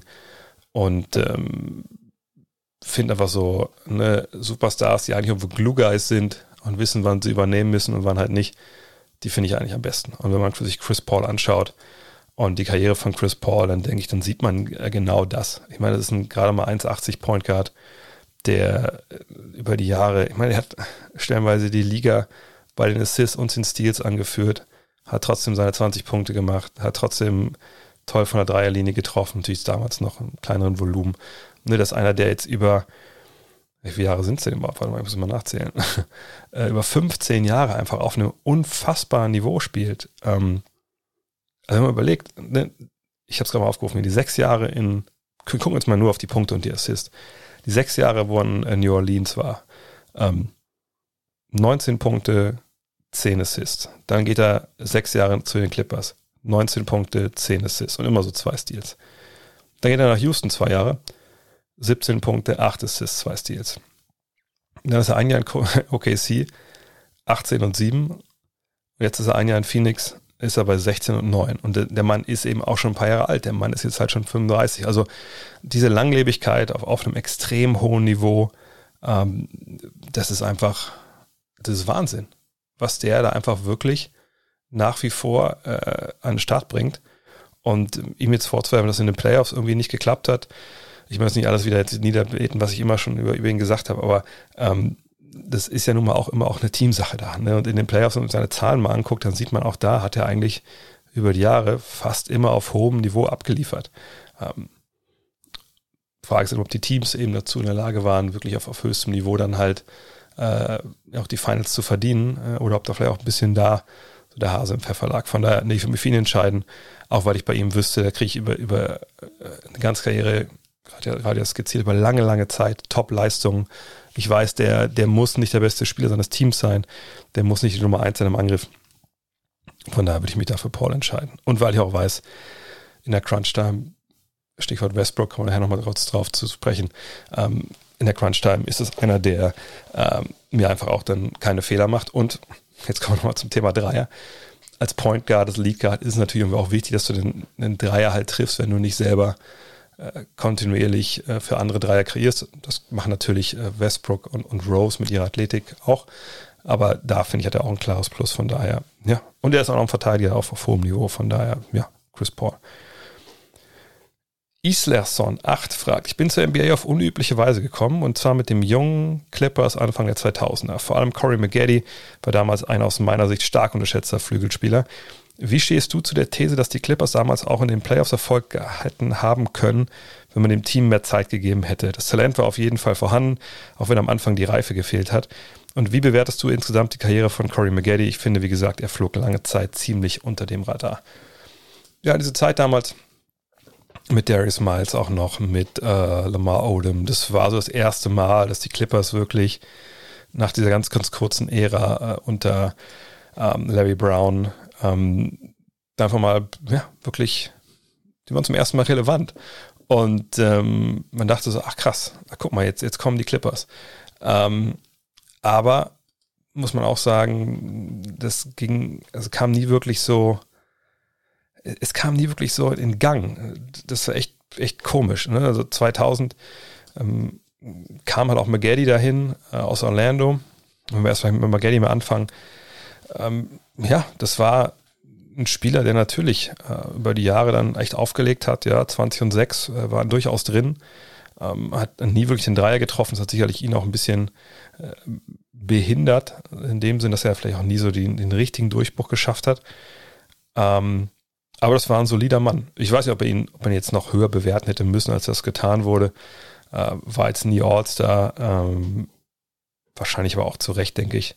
Außer es war vielleicht in ein, zwei Jahren, vielleicht mal was sagen können. Aber ähm, nee, das, das war, war, ein guter Mann, ähm, dem vielleicht wirklich der Dreier gefehlt hat zum, ja, zum, zum wirklichen Abo-All-Star. Ansonsten diese Truppe damals, klar, die haben Spaß gemacht. Es waren halt äh, wilde Athleten, ne, sogar Darius Miles, Sie hatten ja, Q, Q Rich, also Quentin Richardson so als Schützen.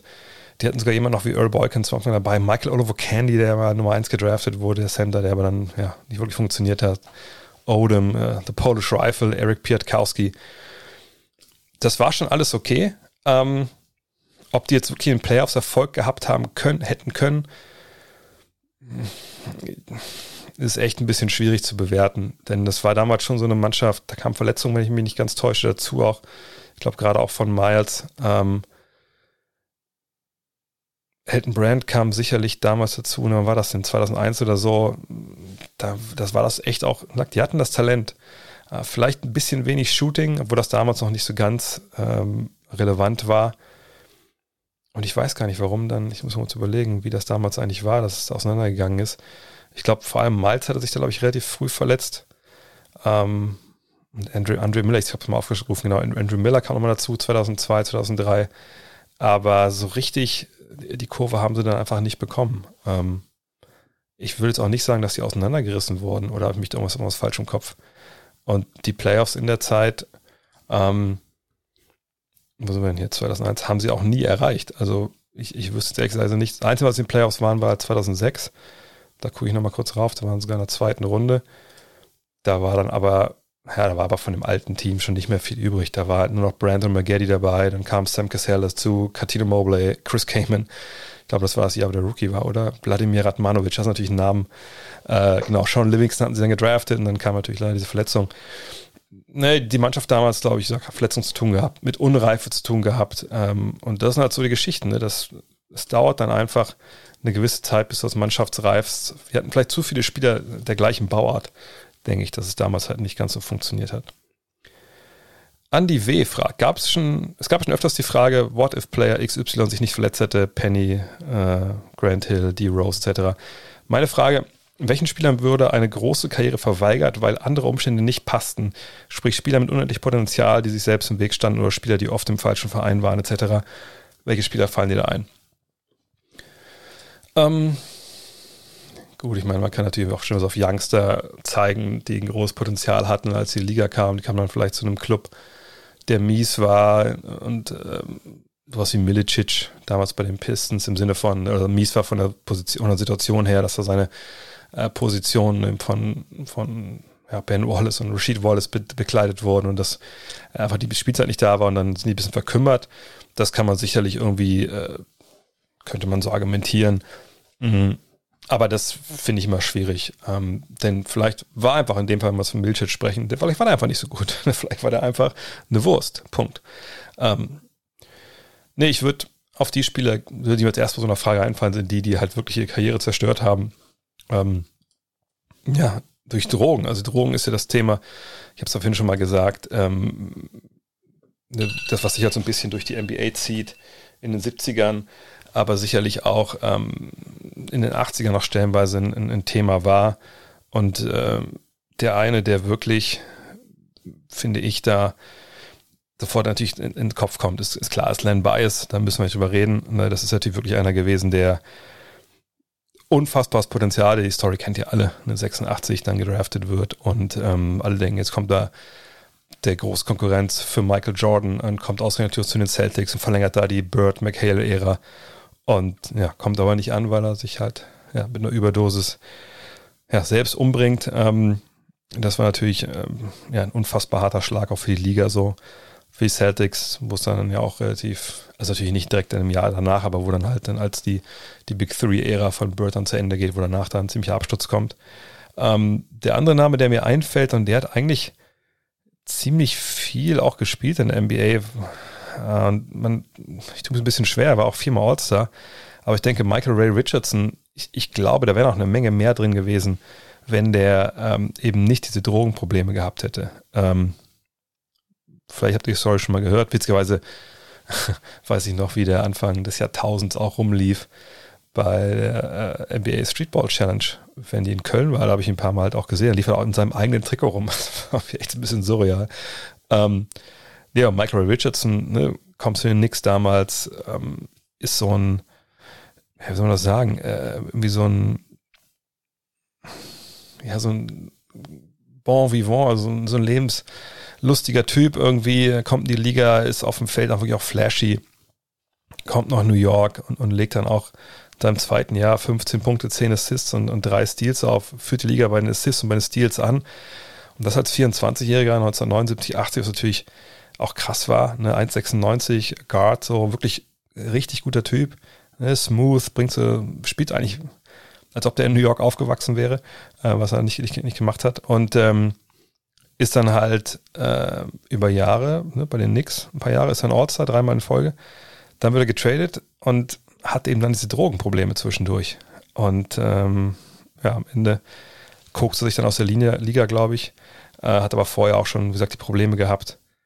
Und, und der fällt mir so ein bisschen ein, obwohl ich jetzt die Details von der, von der Story gar nicht mehr so parat habe. Aber ich weiß, dass bei dem einfach wirklich äh, leider Gottes da einiges schief lief. Ansonsten sind es halt in der Regel Verletzungen äh, von Spielern ähm, wo man sagen muss, ja, das hat in der Regel dann den Leuten halt dann die besten Jahre gekostet. Tony Horn fragt, du könntest dir ein Szenario zur Beobachtung aussuchen. Prime Shaq in der heutigen NBA oder Prime Curry Mitte der 90er während MJs besten Zeiten. Was triggert dich mehr? Naja, weil ich, glaube ich, in jungen Jahren ein äh, Bezirksoberliga-Center war, ähm, würde ich sagen, Shaq. Shaq in der, in der heutigen NBA, weil ich, ähm, ich meine, beides ist super interessant. Ja, Curry in der Handchecking-Ära zu sehen, ähm, als noch viel mehr erlaubt war, gerade mit dem Wissen so, wie es ihm stellenweise zugesetzt hat in den Finals gegen Cleveland, ähm, als sie das Jahr an den verloren haben, ne, dieses das Timing dann äh, gestört wurde durch eine super physische Verteidigung abseits des Balles von, von J.R. Smith unter anderem. Ähm, da wäre natürlich schon spannend zu sehen, wie kriegt er sowas hin, das in der regulären Saison auch so ist. Uh, und wenn das Spacing nicht so da ist und am Korb halt auch noch Big Men stehen. Das wäre schon spannend. Aber ich fände es ehrlich gesagt viel spannender, Shaquille O'Neal in seiner Blüte, jetzt meine ich nicht Fat Shaq, so aus Zeiten bei den Lakers. Ich meine, er war natürlich auch, wenn er, als er da fit war, war natürlich geil, ne? Aber ne, sagt diese Wucht, die er dann aus Orlando mitbringt, gepaart mit, mit dem Wissen um das Spiel, also diese Best, das Beste aus beiden Welten von Shaqs Karriere. Das in der Liga jetzt würde ich aber unglaublich gerne sehen. Auch weil das, denke ich, nochmal zeigen würde, dass Postgame oder auch Big Men, die unterm Korb biesten, dass es einfach nicht tot ist, sondern dass wir momentan einfach niemanden haben, der das gut kann. Und wenn aber jemand wie Shaq um die Ecke kommen würde oder wenn ne, man jemanden wie, wie Shaq so ausbilden würde und selbst wenn er keinen Dreier hat, das wäre halt echt spannend, wie er dann mit 2 Meter 1 Centern umgeht. Ähm, oder mit 2 Meter 5 Centern. Ähm, wie er dann draußen Schützen finden könnte, wirklich vier Mann draußen stehen, die alle werfen können. Ähm, das würde ich einfach gerne sehen, auch weil es durch dieses Narrativ, so die Center sind tot und so, nochmal komplett auf den Kopf stellen würde. Benjamin Silbermann fragt, kannst du den Auftrag von Stephen A. Smith erklären? Jetzt mal am Beispiel ähm, von dieser Kontroverse um Russell Westbrook. Also immer wieder irgendwelche NBA-Spieler so anzugreifen, ist das gerechtfertigt im Sinne alles nur für die Show und riskieren diese Menschen nicht, dass sie irgendwann von der ganzen Liga verachtet werden? Ja, also worum geht's? Äh, also klar, erstmal Stephen A. Smith ist generell jemand, ich nenne das immer Meinungsschauspieler, also jemand, der im Fernsehen, im US-Radio, im Sportradio oder auch online äh, Takes verkauft. Eben eine starke Meinung, dann auch mit, muss man auch sagen, mit einem eloquenten äh, Vokabular und einem gewissen Einsatz emotional an den Mann bringt und da natürlich bei den Fans auf der einen oder anderen Seite dieses jeweiligen Themas äh, Leute zu triggern. Also erstmal auf das Beispiel von, von Westbrook jetzt eingehen, was jetzt gerade aktuell war oder ist. Er hat halt ähm, so einen Monolog gehalten, das machen sie jetzt ja, glaube ich, seit einiger Zeit. Rachel Nichols macht das ja auch ähm, bei ESPN, dass sich der jeweilige, das jeweilige Talent, so nennt man das ja, vor die Kamera setzt, ähm, hinter einem, hinter dem laufen dann irgendwelche Highlights, nehmen war es halt Westbrook äh, von seinem Monster Triple Double zuletzt und ähm, er ne, liest dann vom Teleprompter halt seine Meinung ab und äh, runtergedampft. Ähm, ich habe es mir eben mal eigentlich mal angeguckt, als ich die Frage aufgeschrieben habe. Äh, runtergedampft ist ein Argument eben gewesen. Ja, wahnsinnig geil, was Westbrook da gezeigt hat. Ich liebe den, den Kollegen. Ich liebe seinen Einsatz, äh, wie er halt zockt. Aber, und jetzt das Wichtigste, das ist glaube ich auch ein Zitat, das ist das Wichtigste an diesem Spiel. Es interessiert mich einfach nicht. So, und dann kommt natürlich sein Take. Und der war halt, ey, ne, was die Zahlen angeht, Statistiken, da sind wir drüber. Das bedeutet uns allen nichts mehr oder mir nichts mehr, ähm, wenn es um Russell Westbrook geht. Wo ist die Meisterschaft? Ne, wo, ist, äh, wo sind deine Erfolge? Und er erklärt es halt dann, dass diese Erfolge nicht gibt mit, mit einem Fakt. Er sagte halt, naja, du hast halt nie werfen gelernt und du bist jetzt so und so viele Jahre in der NBA. Du hättest dir einen Dreier aneignen müssen, das hast du nicht getan und deswegen hast du keine Meisterschaft gewonnen, obwohl du eine Menge Hilfe hattest. Und das ist das, was ich aber von dir sehen will. Das war jetzt so ins Unreine gesprochen, ähm, sein Take. Naja, und dann ging es halt los und jetzt hat sich die Frau von ähm, Westbrook geäußert und dann Westbrook selber. Und Westbrook hat im Endeffekt gesagt, ähm, auch das ins Unreine jetzt, ne? Ähm, ja, okay, ich war schon Champion, als ich in NBA kam. Ähm, ich komme von der Straße, äh, mich jetzt etablieren, dass ich hier ähm, diese Rolle spiele, dass ich dieses Geld verdient habe, ähm, dass ich in meiner Community, ne, also viel auch gemeinnützige Arbeit leiste. Deshalb bin ich ein Champion, ob ich hier in der NBA Champion werde oder nicht, ist mir eigentlich egal. Ähm, mein Vermächtnis, das baue ich mir abseits des Feldes auf. So. Das war jetzt so, das ist Back and Forth, ne, dass die Frau dabei war von Westbrook, hat es dann nochmal ein bisschen äh, auf nochmal ein anderes Level auch gehoben. Dann natürlich auch nochmal Stephen A. Smith äh, sich geäußert ne, dazu und hat seine Position verteidigt naja, das ist ja auch das Spielchen, ne? wenn dann jemand getriggert ist und wenn dann ähm, die Klicks kommen, dann muss man natürlich auch das, das Klickeisen schmieden, solange es, solange es heiß ist. Ich habe mit der ganzen Sache also mehrere Probleme. Also erstmal, ne, vielleicht zu der Rolle von, von Stephen A. Smith. Er, seine Aufgabe ist, ne, Takes zu finden zu bestimmten Sachverhalten. Nur in dem Fall. Ne, Monster Triple Double, Monster-Spiel von Russell Westbrook auf Twitter, in sozialen Medien wird Westbrook auf der einen Seite gehypt und bejubelt, Alter, was für ein krasser Typ, ist er zurück, Brody ist wieder da, bla bla. Und auf der anderen Seite gibt es natürlich aber auch die, die sagen, ja gut, aber ist mal wieder typisch äh, Russell Westbrook, ne, Riesenzahlen, nichts dahinter. Ähm, und alle feiern den jetzt wegen dem Triple-Double ab. Das ist äh, total beliebig, was dann Triple-Double eigentlich so geil, der hat noch keine Meisterschaft gewonnen. So. Und einer wie Stephen A. Smith oder seine Redaktion, die sehen das natürlich. Die sehen, was trendet. Die sehen, was äh, ne, auch unter Posts dann von ESPN und so diskutiert wird. Und das picken sie sich dann raus. Und dann, ne, ich weiß nicht genau, wie viele Leute da mit äh, Stephen A. Smith arbeiten, aber ne, ich stelle es mir so vor, und wenn das falsch ist, ne, es, es ist falsch, aber ich denke, es wird so in groben Zügen so laufen. Ne? Das wird, wird geschaut, okay, das trendet gerade, das ist gerade wichtig. Und dann ruft sich der Redakteur bei Stephen A. an und sagt, ey, yo, Bro, ähm, was ist denn deine Meinung dazu? Kriegen wir da was hin? Schön, ne, auf, auf, auf beide Seiten, so beide Seiten triggern. Äh, hast, hast du eine starke Meinung? Dann sagt er, ja, Mann, die habe ich. Dann setzt er sich hin, schreibt seinen Monolog auf, zeigt es nochmal vielleicht dem Redakteur ne, oder dem Autorenteam, was hintersteht vielleicht. Und dann wird geguckt, dass man das auch so, ne, genau so timet, dass, wie gesagt, beide Seiten bedient werden. Und dann kommt halt, also mit Argumenten, und dann kommt sein Take dazu, den er natürlich dann auch so machen kann, äh, wie er das für richtig hält. Und ich bin mir sicher, dass er das meint, was er da gesagt hat. Ne? Und dann geht's halt los, ne? Dann wird vorbereitet, dramaturgisch natürlich auch sehr gut gemacht. Ah, geiles Spiel, Russell Westbrook. Und du weißt ja nicht, wo er hingeht. Und dann kommt, aber interessiert mich alles nicht, weil der hat nie Dreier werfen gelernt, der hatte super viel Hilfe, ist nie Meister geworden. Warum eigentlich nicht? Warum hast du nicht genug gearbeitet?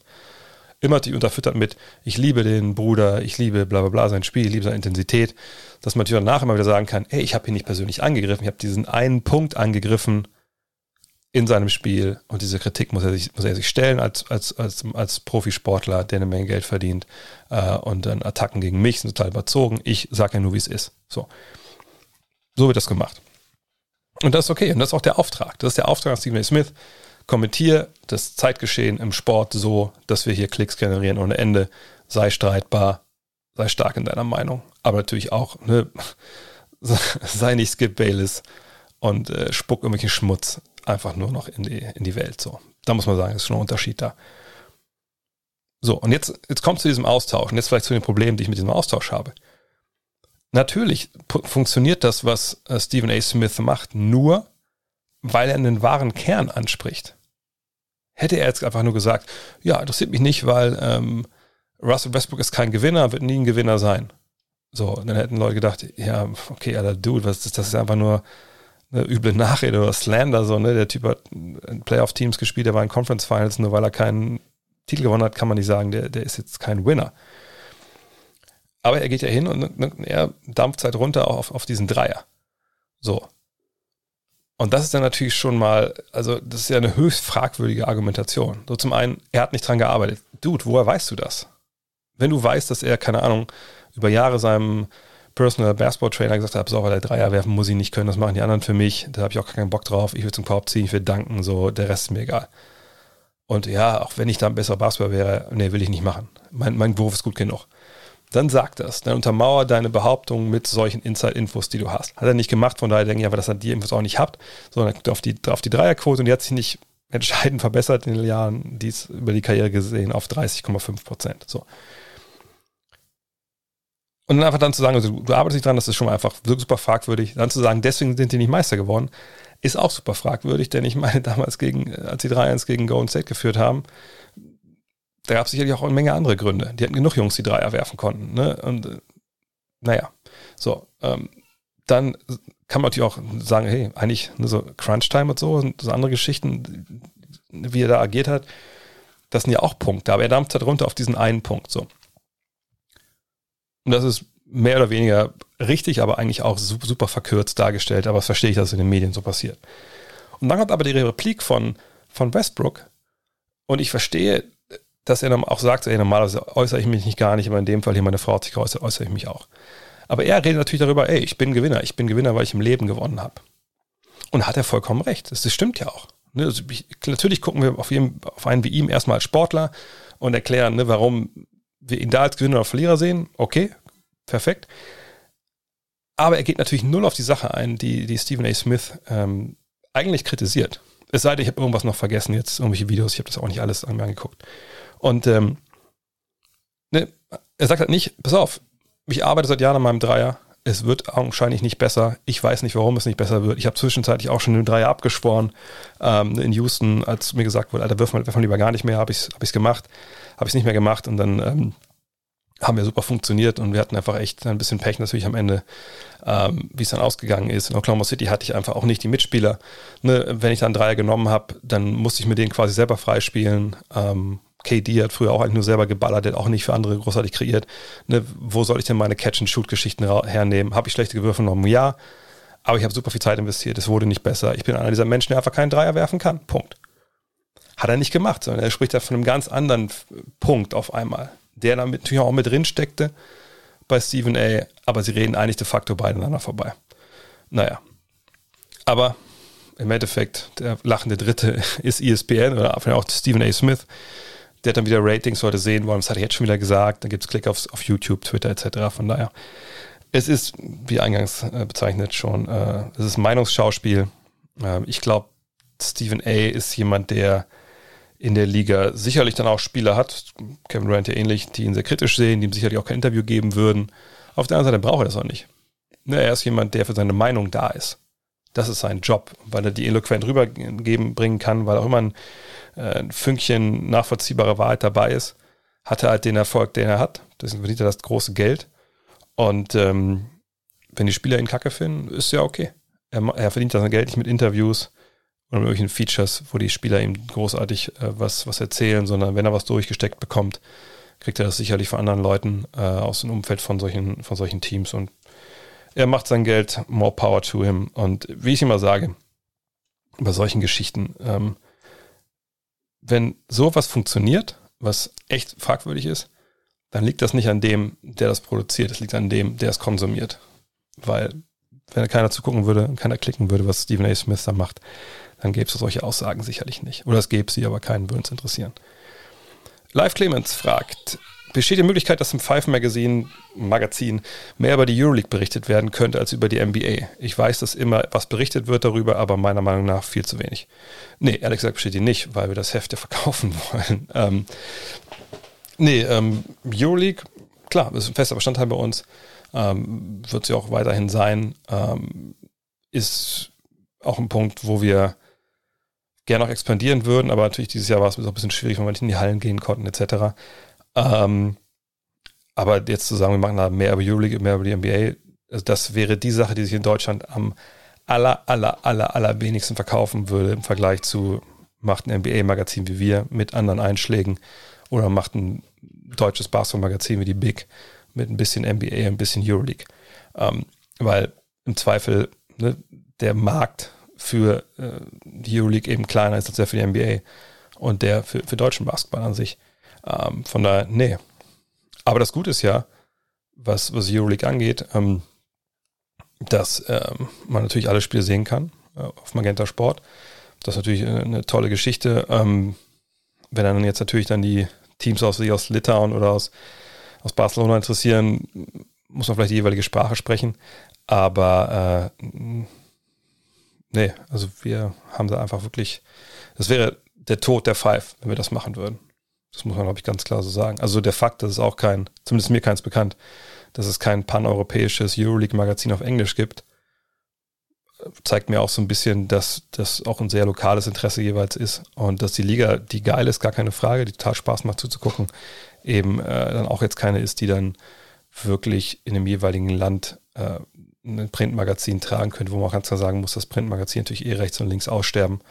Ähm, und man auch in dem Fall aber froh sein muss, dass die Five überhaupt noch gibt, weil ich glaube, wenn wir nicht so einen ähm, treuen Abo-Stamm hätten, ähm, also treuen Stamm von Abonnenten, dann gäbe es uns schon, schon lange nicht mehr. Muss ja nur mal gucken, was mit vergleichbaren Nischenmagazinen passiert ist, die dann aber theoretisch natürlich noch eine viel größere äh, Zielgruppe haben. Also meine, die Jews, die Backspin, wenn wir Hip-Hop sind, was natürlich viele Leute gibt, die Hip-Hop hören in Deutschland und daran interessiert sind, als, ähm, als Basketball. Die sind beide mittlerweile nur noch digital zu erhalten und noch nicht mal wirklich als Magazin. Also, dass es Five noch gibt, ist irgendwo auch ein verficktes Wunder, wenn wir ganz ehrlich sind. Kevin Wurtmann fragt, wie gut fandest du Hamilton? Ich persönlich habe es letztes Jahr das erste, zweite und dritte Mal geguckt und der Soundtrack lief in Dauerschleife. Würde mich mal interessieren, ob es dich auch gecatcht hat und was, wer dein Liebling im Cast war. Ja, ich, ich denke, das ist jetzt der Punkt, wo dann alle abschalten. Ist auch die letzte Frage heute. Ähm, Hamilton, ja, ich habe interessanterweise bei meiner Frau, die öfter Hamilton jetzt mal so Soundtrack zu Hause gehört, das gibt dieses Musical. Äh, ja, und dann habe ich da ein, zwei Songs gehört, dachte mir so, was ganz interessant. Und da habe ich schon so ein bisschen reingehört und dann habe ich gesagt, komm, lass mal einfach auch mal den, das, auf Disney Plus gibt es das ja, ne, Hamilton, das den Film gucken, der eigentlich rauskommen sollte, der jetzt nur bei denen läuft. Und dann haben wir den gesehen und seitdem habe ich die ganze Zeit diesen Soundtrack laufen. Das ist so bitter. Und ich sage noch, ist noch nicht mal, ich meine, ich bin, klar höre ich Hip-Hop so auch viel. Und ich sage nicht mal jetzt, ah, das ist jetzt so geiler Hip-Hop, das würde ich noch nicht, nicht mal sagen, aber einfach dieses, diese Kombination aus der Story, die erzählt wird, aus den Songs, einfach auch, auch ein paar geile Stimmen dabei, das ist schon einfach echt krass. Und ich, ich habe mir, dass ich jeden Tag andere Lieder irgendwie summe vor mich hin. Aber Liebling im Cast, oh, das ist klar. Das ist halt äh, King George, King George, ne, ja. Also der König, gespielt ja von Jonathan Grove, heißt er, glaube ich. Also der, der Olaf bei Frozen spielt. Von daher wahrscheinlich bin ich da einfach auch vorbelastet. Der kommt, glaube ich, nur zwei, dreimal vor, ne? generell komplett. Weil ich muss sagen, ich habe Hamilton nicht zu Ende gesehen, weil irgendwann haben wir ausgemacht. Dann kommt er irgendwann am Ende wird es halt, Spoiler, relativ traurig. Und das brauchen meine Frau und ich in unserem Leben momentan gar nicht. Und dann haben wir gesagt, okay, das, bis dahin ist cool, dann hören wir auf. Ähm, nee, aber, aber der ähm, König ist geil, Jonathan Groff ist geil. Und das Geile ist halt, dass er bei dieser Aufnahme, auch jetzt Spoiler, also gerne weghören, er rotzt halt ekelhaft rum zweimal. Und ich konnte das nicht glauben, dass das, dass das, dass das wirklich in dieser Disney-Aufnahme drin ist, dass er einfach beim Singen so mega rumrotzt. Aber es ist total geil. Und der Typ ist einfach auch total geil. Und die Songs sind, sind geil. Also ja, der König ist auf jeden Fall mein, mein Favorite. Und natürlich seid ihr alle meine Favorites, wenn ihr jetzt direkt nach diesem Podcast rübergeht zu, wow, was für eine Überleitung, twitch.tv slash André Vogt und sagt, ja Mann, ich follow die jetzt auch hier. Ähm, oder ich lasse sogar mein Prime-Abo da. Oder ihr geht zu youtube.com slash drehvogt und sagt, was war es erst 4000, was 300 Abonnenten hier von dem Kanal. Das ist auch, ist auch pures Gold. Guckt doch mal die Story von Paul Gasol an. Ähm, auch da drücke ich jetzt abonnieren, kostet ja gar nichts. Noch nicht mal Jeff Bezos irgendwas. Von daher, vielen, vielen Dank dafür. Euch faszinierendes Ostern, auch wenn wir natürlich alle zu Hause sind. Aber das hat ja auch was für sich. Ist ja auch nicht so warm draußen. Und äh, kann gut sein, dass wir uns die Tage nochmal hören. Wer weiß. Bis dann. Frohe Eiersuche. Hello. Look at this. That is amazing. Thomas Wade with a steal. The emotions of Dirk Nowitzki. What he's always dreamed of. Hoping to have another chance after the bitter loss in 2006. Watch this play.